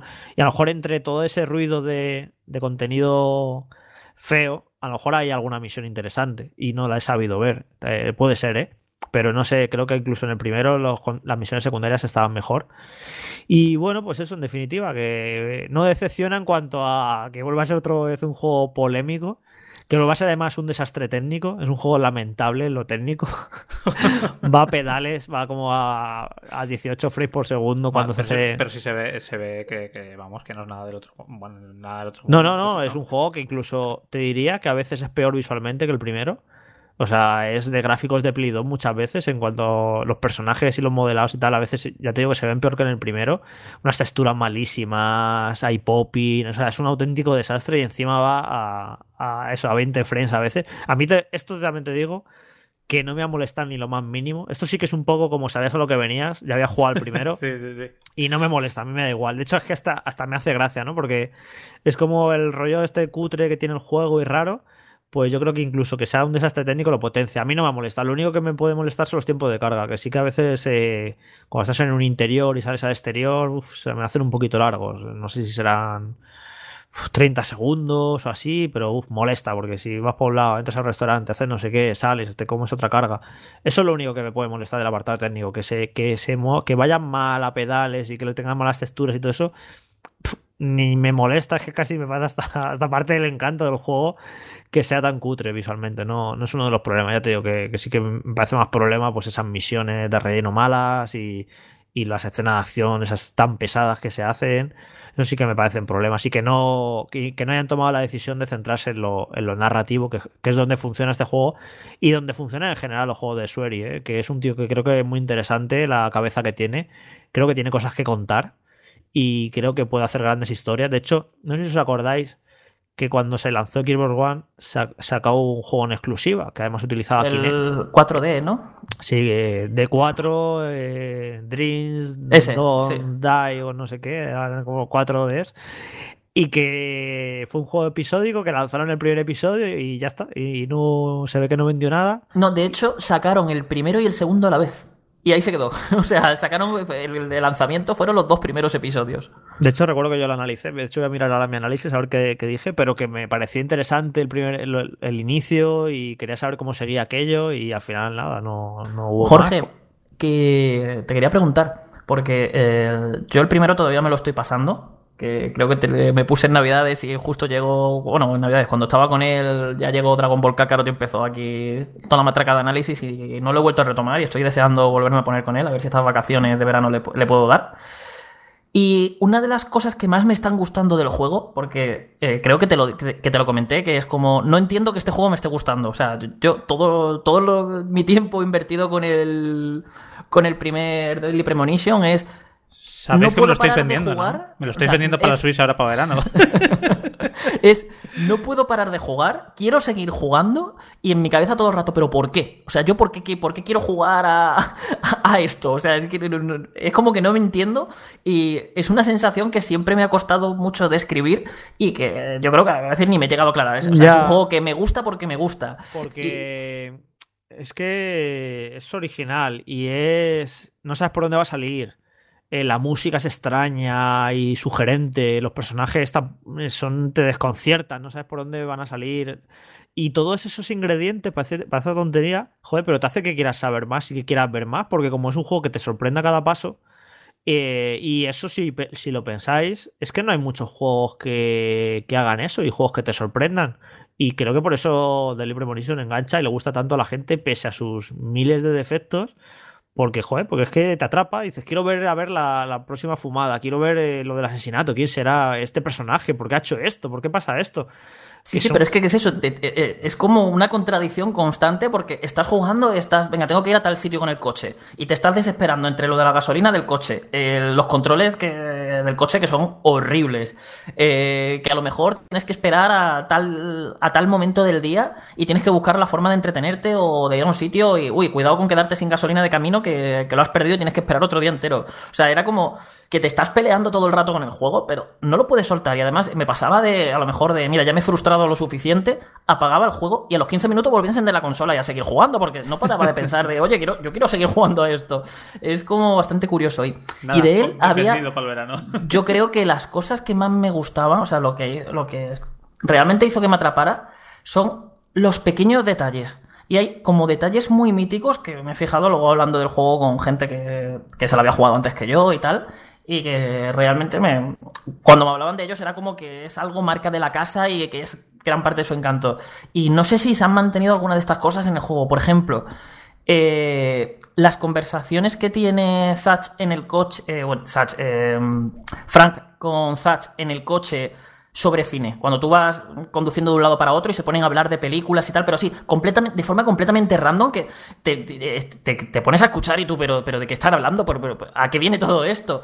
Esas cosas tan espontáneas, porque son cosas espontáneas, tú, te venían cuando menos te las esperabas, es decir, tú coges el coche y de repente se ponían a hablar pues de alguna película de los 80 y no te las esperabas y venían de la nada y además unas conversaciones hiper largas, súper elaboradas, muy locas, sorprendentes. ¿Han mantenido este tipo de pequeños detalles en este juego o se ha diluido un poquito se ha diluido un poquito y nos sorprende de esta manera? No, sí, sí, es, es, el fuerte. Las conversaciones son muy largas y eso, y está hablando de una cosa y de repente dice, esto me recuerda a no sé qué película de los 80 dirigida por no sé quién, por no sé qué, por no sé cuántos. Y ahora no, tiene, no vas en coche porque vas en, vas en patín por el pueblo, pero hay un personaje secundario que, te da coba y las conversaciones que tiene entre los dos molan mucho. Y ya te digo, si está repleto desde el principio de, referencias al mundo del cine.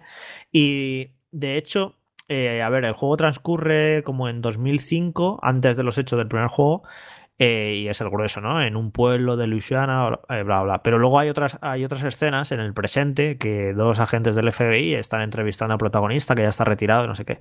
Y son esas escenas son en el piso del prota y son diálogos todo el rato, ¿eh? No hay mecánica, diálogos y yo creo que a veces muy largos y no te aburres. Es, es sorprendente que no te aburres porque los diálogos son tan interesantes, tienen unas salidas de tono que no te esperas hay uno, eh, eso, que te, te se ponen a hablar de filosofía de repente, de cine, no sé, mola un montón. Es que es eso, a mí, Sueri como escritor es un tío que me parece súper interesante y que, y que eso, que tiene muchas cosas que contar y además que creo que tiene un, como autor en el mundo del videojuego, tiene una voz propia y muy original y diferente. A lo mejor lo que tendría que hacer es juntarse con un buen director de diseño de juego y él simplemente dedicarse a escribir. lo que ha pasado un poco con Chocotaro, con, con Platinum Games, básicamente. Claro, es que es igual. Tiene. Mira, Yokotaro es un buen ejemplo de tío que tiene cosas muy interesantes que contar y demás. Pues eso, a lo mejor Sueri, no sé si ya si lo hace apuesto o no, pero como diseñador de juegos creo que no, no se le da bien. Pero que creo que sí que, se, que sí que se le da bien en cuanto a crear historias, a crear personajes, a contar cosas. Pues a lo mejor, no sé, que se junte, que se junte con alguien y, y que hagan entre los dos hay un, buen juego sin tener que estar eh, diciendo estas cosas de no, es que es un juego nefasto, pero luego es súper interesante lo narrativo, que haga en realidad un buen juego sin tener que estar poniendo todo este tipo de, avisos y de advertencias a la gente, porque es que me parece un tío muy interesante. Ya te aquí en Daily Premonition 2, al final, la cantidad de, mierda que hay en el juego y de momentos asquerosos y momentos pesados y tediosos, todo eso, al final es que me ha compensado jugarlo porque me, me, ha, han gustado mucho los personajes, eh, me ha gustado la historia. Al final, a pesar de todo, te deja un, regusto bueno. De decir, joder, cómo mola el prota, vaya historia, no sé qué, y vaya movidas que han pasado. A pesar de todo lo malo. Y yo creo que eso es muy potente. Eh, así que, bueno, yo creo que a los que les gustó el primero, me parece casi imposible que no te guste este, a no ser que te pilla con el pie cambiado, que te pilla en un momento que no estás para tonterías. Hay que tener buenas tragaderas ¿eh? para tolerar algunas cosas que hace este juego que son bastante criminales. Pero si vienes con, la, con una, una buena predisposición, mente abierta, no enfadarte, no tener prisa, paciencia, saber que va a haber momentos malos, pero bueno, que ya llegarán, ya acabarán y vendrán otros mejores.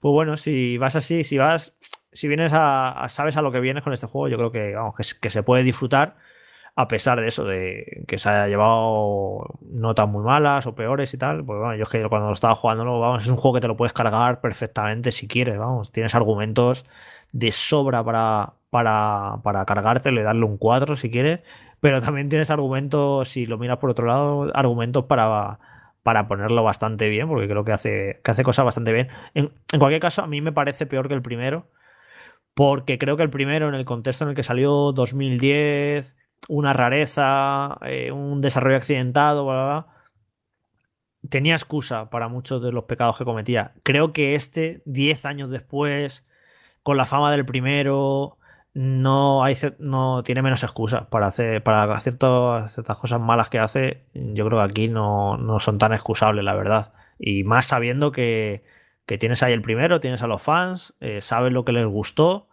y sabes lo que, lo que no les gustó y vas y lo repites. No sé, no, ya te digo que tiene menos excusa y por eso me parece peor juego.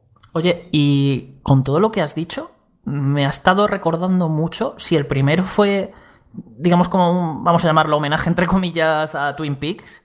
Todo lo que has dicho de este me ha recordado un montón a, a True Detective. ¿Crees que es, que es la inspiración de este juego? Sí, creo que la ambientación evidentemente sí se, inspira en True Detective en la primera temporada, la ambientación, pero luego no va más allá de eso, ¿eh? no, se le va de las manos. De hecho, el primer Daily Premonition, la versión original, que de hecho se, llamaba como, como, otra, de otra manera, creo que era Raining Goods o algo así, era tan copia de Twin Peaks que tuvieron que cambiarlo. Y aún así, fíjate cómo era. Pues, y, en este yo creo que han dicho, ah, vamos a evitarnos, a ver si nos van a demandar. Y no, no, no hay. Para mí no se inspira claramente en nada, sino que, bueno, las cosas que tiene en la cabecita este señor, sí que la, la, ambientación en Luisiana y tal puede recordar a.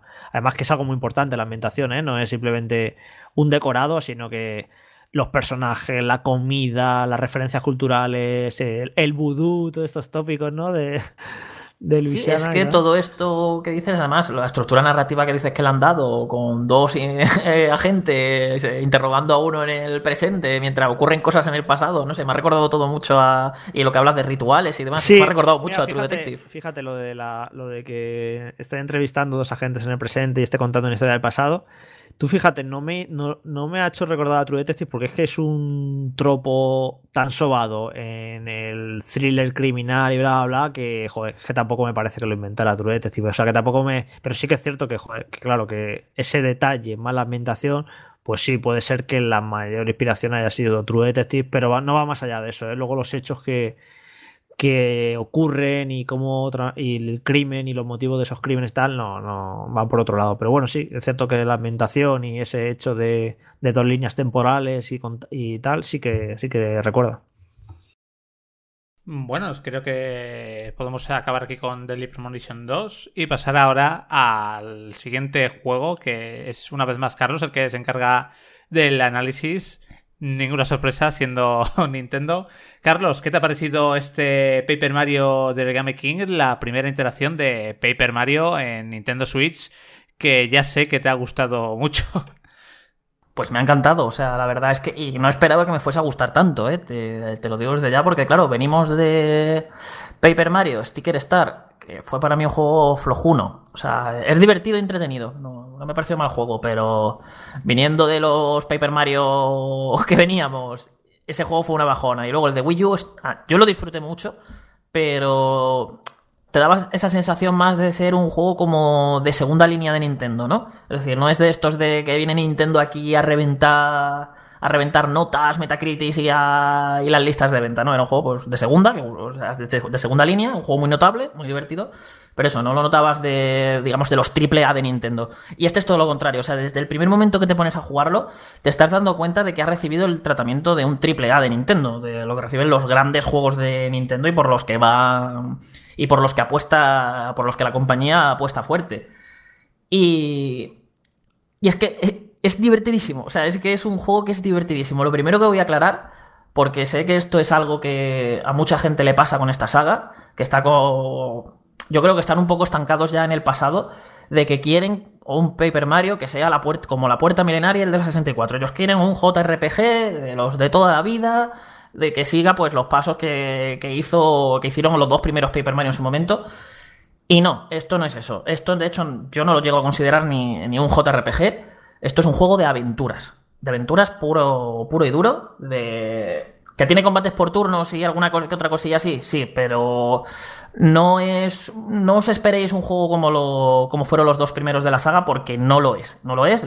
Yo creo que ya estamos en un punto en el que todos tenemos ya que que admitir de una vez pues que la saga ha evolucionado, la saga ha cambiado, se ha convertido en una de las sagas más experimentales de Nintendo. Cada vez que sacan una nueva entrega eh, buscan, buscan cambiar, probar nuevas fórmulas jugables, revolucionar la jugabilidad, darle una vuelta de tuerca a todo. Y yo creo que ya no va a ser lo mismo. De hecho, la vertiente rolera más pura de, de Mario se fue a Mario y Luigi, que ya veremos qué es lo que va a pasar con esta saga o qué es lo que va a pasar ahora que Alpha Dream ha desaparecido. Ah, y ahora, pues, digamos, Mario se ha quedado un poco cojo en RPGs. Pero bueno, este Paper Mario, entonces, ¿qué es? Es una aventura que mezcla, pues, combates por turnos, puzzles, eh, mucha, mucha, mucha exploración, interacción con los escenarios, plataformeo, minijuego. O sea, es que tiene prácticamente tiene un montón de ingredientes que los han mezclado y los han juntado de mil maneras diferentes para crear algo propio, algo único. Y la verdad es que esto que podría haber salido espantosamente mal, pues la verdad es que ha salido genial. O sea, Intelligent Systems lo ha clavado porque ha creado un juego en el que cada paso que das es una nueva sorpresa. Tú cada. O sea, es que no pasan ni cinco minutos que tú estás jugando que el juego te arranca una, una carcajada que- con un chiste inesperado, con alguna situación loca, que de repente se carga sus propias reglas, las propias reglas que ha establecido de este juego se juega así, pues dice de repente, pues ahora no, ahora vamos a hacer esto, le damos la vuelta a esto y. Y ahora vais a hacer otra cosa. Eh, te, te meten minijuegos que no te ves venir. De repente puedes pasar a una, a una mazmorra. Y hay cosas. Ya te digo, un- uno de los ejemplos más clásicos, o sea, más, más, básicos de todo esto, es que tú a lo mejor llegas a un parque temático, que es un parque temático de samuráis, ¿vale? Así, rollo Japón feudal y demás. Y te metes a lo mejor en una mansión ninja, donde, donde tienes que ir sorteando trampas y buscando como unos Toad ninjas que están ocultos por ahí, para que al salir de la mansión ninja, la siguiente escena te metes en un teatro donde tienes que participar en duelos de western bailar ballet y hacer un musical. Y es como, pero, pero, ¿qué está pasando aquí? O sea, pues, pues todo esto, o sea, es una locura tras otra, nunca sabes por dónde te va a salir y siempre está innovando, siempre está buscando hacer algo nuevo. Y es que es realmente sorprendente porque eh, es eso durante las 30 horas de, que dura el juego. Es que no decae ni un solo momento y siempre va más. Cada, cada vez que crees, vale, ya lo, ya lo he visto todo, ya se les ha ido la pinza por completo. Eh, no, de repente llegas al siguiente mundo y de repente es que el siguiente mundo es un juego propio aparte. Eh, hay un mundo, por ejemplo, que para mí es casi como un remake de, Wind Waker. O sea, se convierte aquello de repente en una cosa completamente diferente a todo lo que había estado jugando hasta ese momento. En la que tengo que hacer otro tipo de cosas, la exploración me la cambia, eh, le meten nuevas mecánicas con unos enemigos nuevos a, a, a los combates que me hacen. que te hacen cambiar la forma de pensar por completo. Y yo creo que es el gran valor que tiene este juego, el cómo te hace sentir eh, la sorpresa constante. Es que, vamos, como titulo yo este análisis, es una sorpresa constante, porque no para de sorprenderte, de hacértelo pasar bien. Además, el buen rollo que transmite constantemente, porque es un juego súper divertido, es que parodia absolutamente todo: cine, otros videojuegos, propios géneros de videojuegos. Eh, aquí no, se corta ni, deja pies con cabeza. Rompe la cuarta pared cuando le da la gana. Juega con el tema de que todos los personajes están hechos de papel. por ejemplo, una de las cosillas que tiene el juego es que hay todas ocultos por todos lados, que han convertido pues o en figuras de origami o en bolas de papel o que los lo han pegado en algún sitio. Pero están por absolutamente todos los sitios. Y hay montones, pero montones de todas para encontrar. Eso parece casi Mario Odyssey con las energilunas. Pues, pues algo así. O sea, es que eh, das medio paso, te encuentras uno. Das otro y te encuentras otro. Pero claro, esto lo encuentras si te fijas. tienes que estar todo el rato o sea, y al final tú lo que te das dando cuenta que vas avanzando por los escenarios, investigando cada rincón, interactuando con todos los objetos que vas encontrando, pegando martillazos a todo lo que ves, intentando reparar agujeros con confeti para ver si hay algo detrás. Eh, es que no paras, es un juego en el que siempre estás activo, estás haciendo cosas, estás explorando, consigue hacer eso, que moverte por su mundo sea divertido y te, y te entretenga, que quieras siempre saber más y que el simple hecho de, oye, voy a seguir jugando, porque quiero ver qué es lo que va a pasar ahora, con qué me van a sorprender, qué, nueva locura se les va a ocurrir. Y, el juego es que es, ya os digo, es que es muy, muy, muy, muy, muy divertido y te hace sentir que estás viviendo una gran aventura, en la que hay pues un poquito de todo. Sobre el sistema de combate, que es probablemente lo más extraño y raro de, de describir, tanto en lo que sea en texto o hablando, pero bueno, voy a intentar que lo, que lo entendáis porque Luego cuando estás jugando lo entiendes a la primera. Es muy, muy, muy, muy sencillo de, entender, es muy intuitivo, pero es tan diferente a cualquier cosa que se ha hecho hasta ahora que, a lo mejor puede costar un poco. En esencia, Mario se sitúa en el centro de un círculo cuando empieza el combate, ¿vale? Y los enemigos están en los anillos que, tiene que hay alrededor de ese círculo. Entonces, cuando empieza el combate, los enemigos se desordenan. Siempre salen en múltiplos de cuatro. Entonces, tu objetivo es mover los anillos exteriores, tanto lo que es el anillo completo como las filas que pueden crear entre ellos, porque también están divididos de, de una forma en la que puedes mover por filas en vez de, en vez de por anillos. Y tienes que recomponer eso como si fuese un cubo de Rubik, de, de, Rubik, y para alinearlos tanto en filas de 4 o como en casillas de lo que serían 2x2. Con las casillas de 2x2 puedes atacarles con el ataque de martillo y con las filas puedes atacar con los ataques de salto.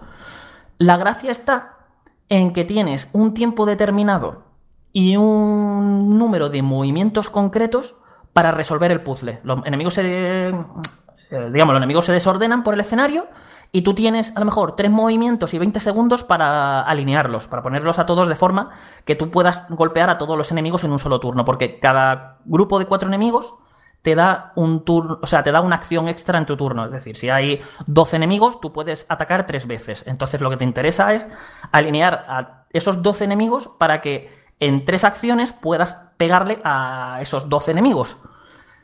Que ya digo, que suena esto un poco así raro, pero es muy divertido porque al final casi cualquier combate más normal o trivial que pueda resultar, tú no estás como en otro, en otro JRPG aporreando el botón de atacar. Tú estás en todos los combates pensando, fijándote en el escenario e y resolviendo rompecabezas. Cada combate, por trivial que sea, ya te está planteando ahí un pequeño puzzle que ya te tiene entretenido, moviendo fichas, moviendo filas, eh, girando, eh, girando anillos para intentar alinear a esos enemigos. Y eso eh, a, mi, gusto los hace súper entretenidos. Eh, no, se hace, no se llega a hacer pesado porque a medida que avanzas te van metiendo nuevos tipos de enemigos, que por ejemplo los fantasmas Bu, cuando aparecen, eh, los enemigos se desordenan y justo cuando te van a dejar que tú te pongas a mover los círculos y demás, los Bu desaparecen. Entonces tú te tienes que quedar en la cabeza con la posición en la que estaban e intentar a ciegas eh, recomponer el puzzle. Y son ese tipo de, detallitos y cosas locas que tiene el juego que hace que, sea, que sea muy divertido porque te está mezclando las típicas lo que sería combatir de los combates de un JRPG por turnos con puzzles. Así que tienes ese rompe, esos rompecabezas y luego el decidir con qué ataque vas a atacar, qué objeto quieres utilizar, a qué blancos priorizas. Y todo esto, pues de una forma muy sencillita. Tienes tu inventario de objetos de toda la vida y luego tienes los ataques que se dividen en lo que he dicho: los de salto para atacar en filas y los, y los de martillo para atacar en áreas de 2x2 casillas. La gracia está en que te puedes equipar tres armas de cada uno de estos tipos: tres de salto y tres de, de martillo.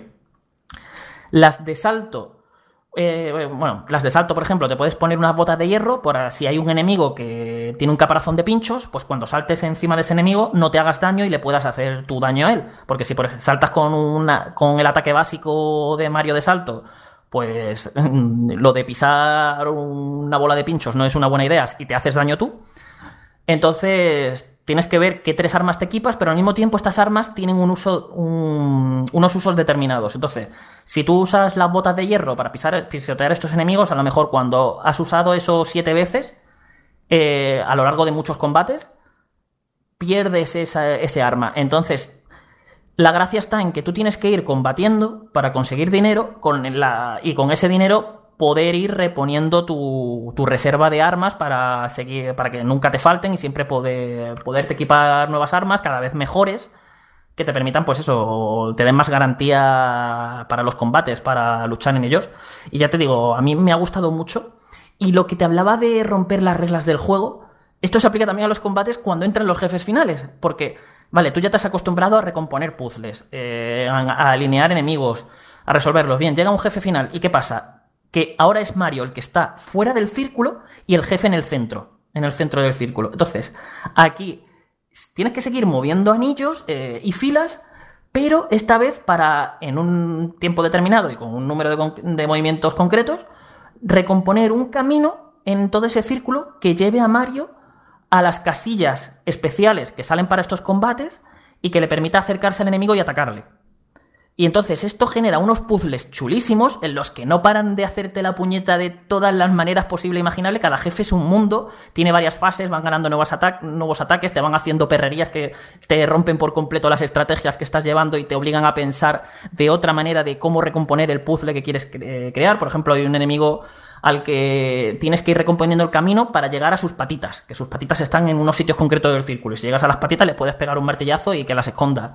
Pero luego otro enemigo a lo mejor, si te acercas mucho, te hace un contraataque. Entonces tienes que procurar coger una casilla de ataque en un momento determinado. Con otros a lo mejor te quitan las casillas de, de flechas que te permiten llegar a los sitios que quieres para crear el camino y pone unas gomas elásticas y tienes que usar esas gomas elásticas para ir rebotando entre, entre ellas y así intentar tú calcular el camino, cómo montarte el camino para llegar hasta ello. Ya te digo, al final yo tengo más la sensación de estar resolviendo puzzles todo el rato, de estar... Es un juego en el que le estás siempre dando al coco, estás dándole a la cabeza de cómo hago esto, cómo hago lo otro. Eh, más que pensando en que estás librando un combate. Y ya te digo, es muy, muy divertido y sobre todo sorprendente. Es que no hay mm, dos jefes ni parecidos y cuando te piensas que has ganado, lo mismo te hacen alguna locura y le cambian por, le dan la vuelta por completo al combate, tienes que pensar cómo le puedes hacer daño, porque muchas veces no es tanto como crearte el camino como pensar, a ver, este enemigo está, haciendo estas cosas, ¿qué tengo que hacer para poder hacerle daño, encontrar su punto débil y que no me esté reventando, porque mientras tanto el, el jefe te está pegando unas tortas que para qué. ¿Cómo lo puedo aturdir? ¿Qué puedo hacer? Te digo, muy, muy, muy, muy divertido. eh, y yo creo que no va a decepcionar a ningún fan de la saga que tenga la mente un poquito abierta, ¿no? Ya te digo, si, os- esperáis un JRPG clásico de, pues de Paper Mario, eh, pues este no es vuestro juego, pero es lo que he dicho al principio. Yo creo que ya que tenemos que tener la mentalidad de que Paper Mario ya no. Si queréis Paper Mario 64 y Paper Mario La Puerta Milenaria, ya tenéis Paper Mario 64 y La Puerta Milenaria. Yo no, no veo ya, o sea, viendo lo que esta entrega, no veo Intelligent Systems volviendo a los orígenes de la saga y, y yo creo que van a seguir un poco por esta línea de crear aventuras muy bonitas, muy divertidas, muy cómicas, en las que haya siempre y que siempre esté buscando sorprender, creando nuevas mecánicas. Yo creo que es una saga que para ellos casi como casi, casi como una caja de juguetes con la que pueden dar rienda suelta a su imaginación y crear lo, lo que les dé la gana. Yo, Carlos, esta saga por unas cosas o por otras, la verdad es que no, no he jugado muchas entregas. Creo que he jugado el de GameCube y luego el de Wii. Y a mí el de Wii me gustó muchísimo, por eso mismo que por muchas de las cosas que has comentado ahora, porque era un juego sorprendente, que, que jugueteaba con muchos tipos de mecánicas, plataformas, exploración, ta, ta, ta. Y me ha recordado muchas de las cosas que has comentado, sobre todo lo, lo importante que es la parte de exploración. Y eso me encantó del de Wii, así que creo que este ya intuyo por dónde va también y creo que, que me va a gustar mucho. Luego, en cuanto a estructura, ¿cómo es? Eh, ¿Son mundos cerrados en sí mismos y luego cuando acabas ese mundo vas a otro o vas avanzando por mundos y luego puedes volver atrás porque tienes nuevas herramientas que te abren nuevo- nuevos caminos? ¿Cómo va todo ese rollo? Si hay algo de, de backtracking o cómo funciona. Sí, es justo esto último que has comentado. Es un, es un gigantesco mundo, por decirlo así, en el que todos sus mapas están interconectados. Lo que pasa que más o menos pues está el mundo 1, el mundo 2, o sea, tú... Aunque to- puedas llegar de una zona a otra a los diferentes mapas, realmente tú lo, tú lo estás viendo así. Este es el mundo 1, este es el mundo 2, el mundo 3. En tu cabeza lo ves así, pero eso, hay backtracking de a lo mejor conseguir habilidades o conseguir algo que, que antes no tenías y no te permitía llegar a cierto sitio en zonas anteriores, pues ahora la tienes, puedes volver atrás y conseguirlo. Hay de hecho incluso algunos mapas por los, a los que tienes que volver a lo largo de la aventura. De, Oye, que te hace falta, ta- has encontrado una lata. ¿Y dónde estaba el abrelatas? Ah, pues a, lo mejor... Esto me acuerdo que estaba por el mundo 2, en tal sitio, tal personaje que me podía abrir latas. Pues vuelves para atrás y lo haces. Y tiene, tiene ese componente de backtracking también a la hora de encontrar los Toad, de lo- los Toad. Hay algunos Toad que... Esto es muy interesante porque los Toad, cuando los rescatas, eh, de entrada siempre se van a se van a sumar al público que está viendo los combates. Entonces, cuanto más todas rescatas, más público hay viendo tu- tus combates. Y puedes pagar con dinero, o sea, con dinero del que vas consiguiendo en el juego con los combates. Con ese dinero, eh, si no lo quieres invertir en tiendas y tal, porque hay bastantes cosas que, que comprar, eh, algunas muy interesantes, eh, pues lo puedes invertir en, en darle dinero a los TOAD. Cuanto más dinero das al público de los, de los TOAD, te dan más. Eh, te dan diferentes tipos de ayuda. Cuanto más dinero le pones, pues mejor la ayuda que te van a dar. A lo mejor te marcan cómo, cómo resolver el puzzle para alinear a los enemigos y cosas. o te curan y cosas así. Pero al mismo tiempo, estos Toad eh, tienen su vida en el mundo. Entonces, muchos de estos Toad, eh, cuando los rescatas, pues vuelven a su casa. a lo mejor uno es el dependiente de una tienda y abre su tienda. Entonces, como que vas viendo que esas- el hecho de ir explorando te va permitiendo como abrir y desbloquear cosas en el mundo. Entonces, a lo mejor, una casa que viste al principio del juego y no podías acceder, cuando rescatas al Toad que vive allí, de repente te permiten entrar dentro y dentro a lo mejor hay un secreto, una figura oculta y hay cosas así. Entonces, eh, incentiva el backtracking, sobre todo a la hora de buscar secretillos y tal. La historia principal, hay dos o tres momentos de volver atrás y son muy ligeritos de, oye, vienes aquí rápido y vuelves al sitio en el que estabas. No hay que dar mucha vuelta, es más o menos lineal en ese sentido. Pero que si quieres explorar, tiene, tienes bastante para darle varias vueltas a, a los mundos y, y la verdad es que a mí la estructura me ha gustado, funciona muy bien para que no pierda demasiado el hilo. Siempre te- además, han ganado mucho tamaño los escenarios. Son, los escenarios son mucho más grandes que en ningún otro Paper Mario. Hay incluso un mundo que es gigantesco, o sea, es brutalmente grande. Eh, y ah, hay otro. De hecho, lo que digo, hay ciertos mundos en los que vas a tener que moverte en vehículos. Te mueves en ellos con- en, en vehículo porque es que son muy grandes. Y claro, con mundos tan grandes hay montones de cosas para encontrar, montones de acertijos para resolver. Hay incluso algunos puzzles muy ingeniosos que algunos compañeros de prensa me incluso me, preguntaban, oye, ¿cómo se resuelve esto y tal? O sea, imaginaos que ya que son cosillas que, te- que os van a dar para pensar y le vais a tener que dar al coco. Y eso, al final una estructura pues clásica de vas siguiendo la historia, vas recorriendo diferentes mundos, cuando matas al jefe defin- digamos definitivo del mundo pues te toca encontrar cómo llegar al siguiente mundo y, y luego qué hacer allí, porque a lo mejor hay un mundo que está bloqueado por una niebla y tienes que descubrir cómo poder atravesar esa niebla. Y eso a lo mejor lo descubres más adelante, a lo mejor vas a- en un momento determinado del juego a tal, descubres lo de la niebla y ya, y ya cuando te has pasado dos o tres mundos, vuelves a ese sitio y ya descubres cómo hacerlo de la niebla. Y eso y va, está así estructurado. La verdad es que funciona muy bien. Y te permite volver atrás a sitios que a lo mejor, uy, me acabo de acordar de este sitio, que aquí a lo mejor esto lo podía resolver. Y tú ya te vas marcando tu propio ritmo. Pero el juego de la historia, si te centras solo en lo que es la historia y ir explorando un poquito los escenarios, va, vas a tiro hecho. O sea, el juego no, no pierde. siempre está preocupado de que nunca, nunca, nunca, nunca se pierda eh, el ritmo. Que siempre te esté sorprendiendo, siempre te esté divirtiendo y no te va a hacer dar vueltas estúpidas que te aburran. Al principio, quizá.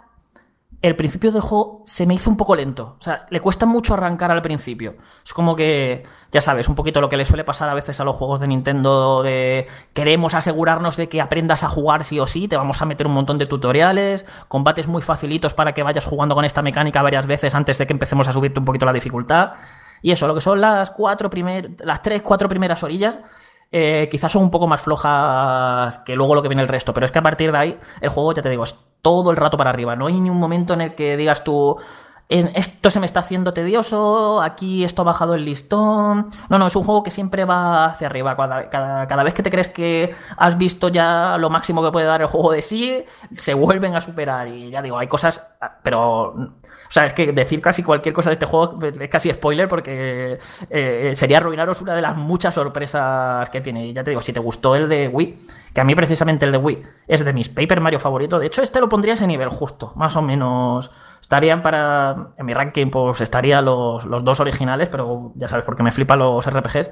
Pero tanto el de Wii como este, yo no los pondría muy por detrás de, los otros dos. O sea, los tengo ahí muy, muy, muy arriba porque son juegos muy divertidos que, vale, no son RPGs, pero es que son juegos muy divertidos, muy bien hechos. Y tú te acuerdas, por ejemplo, Jorge, de, en el Paper Mario de Wii, lo sorprendente que era el tema de cómo usaban la perspectiva para cambiar entre el mundo 2D y 3D y la, la de locuras que se les inventaba. Pues imagínate esto con un mundo ahora gigantesco que se han creado y por el que sí que te puedes mover y que te hace sentir más el estar dentro de una gran aventura. Porque como esta vez es un mundo por el que te puedes mover, te puedes teletransportar. De hecho, esto me hace mucha gracia. ¿Sabes cuál es una de las formas para teletransportarte en el juego, Jorge? Mandarte a Mario de un sitio a otro por fax. Se mete Mario en una máquina de fax y llega, y llega a los sitios, bueno, pues llega donde esté el otro fax. Y así te vas teletransportando entre mundos. Y ese tipo de locuras No, es cómicas que tiene el juego. Lo que me parece fantástico es que, que un juego que digas. Me acuerdo cuando me dijiste, ¿no? Que dura 30 horas. Y dije yo, joder, me pareció mucho. Pero claro, ahí conectamos con este debate de la duración de los juegos. Que un juego dure 30 horas no es ni bueno ni malo per se. Es si están justificadas o no están justificadas. La Si calidad juego- de las horas. sí. Claro, si es un juego que todo el rato te está proponiendo nuevas ideas, está cambiando de escenarios, te está sorprendiendo, pues están justificadas 30, 60, las que sean. Otra cosa es que llegar a esas 30 horas a base de repetir situaciones, de darte paseos innecesarios, bla, bla, bla, pero si son 30 horas de siempre frescas, siempre con nuevas ideas, siempre sorprendiéndote, pues bienvenido sea. Así que es eso que tiene mucho mérito hacer un juego tan grande y eso, y tan, tan fresco constantemente. No sé si, si tenéis alguna. O, bueno, si tienes, Jorge, alguna pregunta más para Carlos. O si Carlos quiere hacer un último apunte de este nuevo Paper Mario antes de acabar. Que al final estos Vandal Express se convierten en Vandal casi XXL. llevamos No, yo casi lo único que yo creo que bueno, que creo que se ha entendido por lo que ha comentado Carlos, pero que lo diga él, que podemos decir que este Paper Mario es uno de los grandes exclusivos de Nintendo Switch, que incluso se podría colar en un top 10 de la consola. Perfectamente. De hecho, eh, eh, para mí lo tendría al nivel de lo que habría, de lo que ha sido Luigi's Mansion 3, que a mí me parece de, de los grandes de la consola. Y te diría que en cierto sentido me gusta incluso más, porque eh, Luigi Mansion 3 eh, es maravilloso, me, me, flipa, pero tiene algunos momentos en los que su jugabilidad se estanca un poquito más, a este, cosa que a este no le pasa. Y, y ya te digo, es, es de ese nivel, o sea, es un triple A, uno, es uno de los grandes de, Nintendo. Además, eh, se nota un montón, por ejemplo, los valores de producción que tiene el juego. Es de los más bonitos que vais a encontrar en Switch. O sea, el juego es, es brutalmente precioso. Y la forma de usar los colores, aparte a nivel técnico, tiene cada cosa que... O sea, hay algunas escenas, hay una en concreto en la que llenas un lago de agua pues cuando ves la, ves la textura, ves cómo está hecha el agua y dices, pero si es que eso me lo puedo beber. O sea, es, ¿cómo Switch está haciendo esto? O sea, es alucinante algunos detalles gráficos que tiene, que luego te hace pues cuestionarte un poquillo algunos que otros juegos de Switch, el cómo acaban resultando gráficamente. Y yo, pero joder, si están haciendo esta burrada, por, porque luego otras sagas que a lo mejor son mucho más tochas no, no se ven así. Y, y, y también lo notas, por ejemplo, a nivel musical la banda sonora del juego es alucinante. O sea, pero alucinante a nivel de que cada zona, no estoy hablando de cada mundo, ¿vale? Cada zona del juego tiene su propio tema de combate o su variación del tema de combate principal. Bueno, uno de los principales porque hay muchos. Entonces, haceos una idea de la cantidad de versiones, revisiones eh, y, música que vais a escuchar a la hora de combatir. Siempre está cambiando, siempre está buscando jugar con nuevos estilos. Eh, de hecho, es un Mario que a lo mejor tiene un montón de. Tiene bastantes canciones muy cañeras con, con guitarras eléctricas y tal, que parece eso heavy metal. Eh, y luego a lo mejor al siguiente están, te ponen una música clásica tradicional japonesa que parece sacada de Okami. Eh, luego al, instante siguiente te ponen una música céltica llena de violines, gaitas y demás.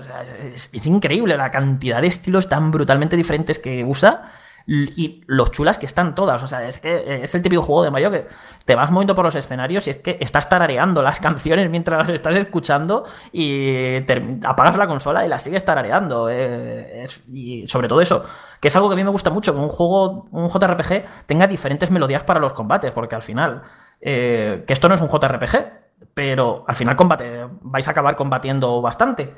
Y el hecho de no tener la sensación de estar escuchando todo el rato la misma música es que ayuda muchísimo. Incluso hay pequeñas variaciones ya no solo por la zona en la que estés, sino a lo mejor porque estás jugando un combate normal o un combate de oleada. Entonces se vuelve más cañera la música. Eh, los propios combates, cuando estás combatiendo, cada, cada canción tiene sus dos propias versiones, la de cuando estás resolviendo el turno y la de cuando se está desarrollando la acción. Es decir, cuando tú estás resolviendo el puzzle, la música se vuelve como más calmadita. Y cuando ya te toca elegir ataque, atacar, que por cierto, los ataques siguen teniendo los comandos interactivos de, del juego de Mario. Es decir, si cuando estás saltando sobre un enemigo pulsas el botón A en el momento justo en el que estás saltando, pues haces más daño. Y si te pegan y pulsas el botón en el momento exacto, te defiendes. Tiene esas cosillas también que lo hacen muy interactivos.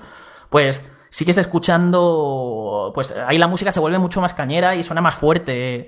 Ya digo, a mí es que eh, las bandas sonoras de videojuegos, la música en videojuegos me parece súper importante. En este juego es que está cuidadísima y, ya te digo, esto si lo sacan en CD, lo comercializan o algo, que es algo que al final Nintendo casi nunca hace, que es una pena. Eh, pues se puede ir a los 5, 6, 7 CDs. O sea, si es que te vas a la, a la galería de, que hay un museo, donde, por cierto, donde puedes desbloquear canciones, bueno, un montón de cosas. Eh, todos los bocetos de arte del juego, los artworks. Eh, trofeos, de todo. O sea, es un. O sea, es prácticamente algo que siempre me gusta mucho que metan los videojuegos y es todo este, estos extras que además los tienes que desbloquear tú, te los tienes que ganar para verlos. Entonces te, te da, y ya os digo, los, los, bocetos que vais a ver, las ilustraciones, los artworks que, tienen son, son, una preciosidad y te, te, dejan caer muy bien de todas las ideas creativas por la que ha ido pasando el equipo de desarrollo. Y encima poder escuchar toda la banda sonora cuando te dé la gana, os digo, es, es gigantesco. Es un juego de estos grandes de Nintendo, no, no os lo toméis a broma porque es de lo, sin duda, lo que has dicho Jorge, del top de la consola. Bueno, pues eh, yo creo que podríamos eh, cerrar ya aquí este Vandal Radio Express. Jorge, Carlos, muchísimas gracias por estar aquí con este nuevo programa, que yo creo que tendremos todavía algún programa más durante el verano. Jorge, ¿tú crees? Sí, el de Xbox, que eh, ya sabemos cuándo es el evento, que es el 23 de julio. No sé cuándo lo grabaremos, pero bueno, que lo, lo grabaremos seguro, porque Sí. ya, si Sí, no bueno, estás tú, lo grabamos con José, pero lo haremos. Sí, sí, sí. A- Aparte también, luego, según los rumores, en agosto a principios habrá uno de PlayStation 5, que no sé si a principios, pero en agosto yo creo. Tengo bastante claro que habrá alguno de Sí, PlayStation pero que bueno, eso ya pero- volvemos el 20, el 20, creo, así que bueno, no podemos ahorrar, pero sí que es cierto que lo de lo de Xbox que va a ser muy, muy gordo y a finales de julio y tal, pues sí que ese seguramente que sí, que ese lo vamos a hacer. Bueno, pues muchas gracias a todos, a ti Carlos y a ti Jorge, y muchas gracias a todos los que nos escucháis en este verano, en este formato un poco más distendido de Banda Radio Express. Un saludo a todos, chao, chao. Hasta luego. Hasta luego. Tu tienda de videojuegos.com patrocina Vandal Radio.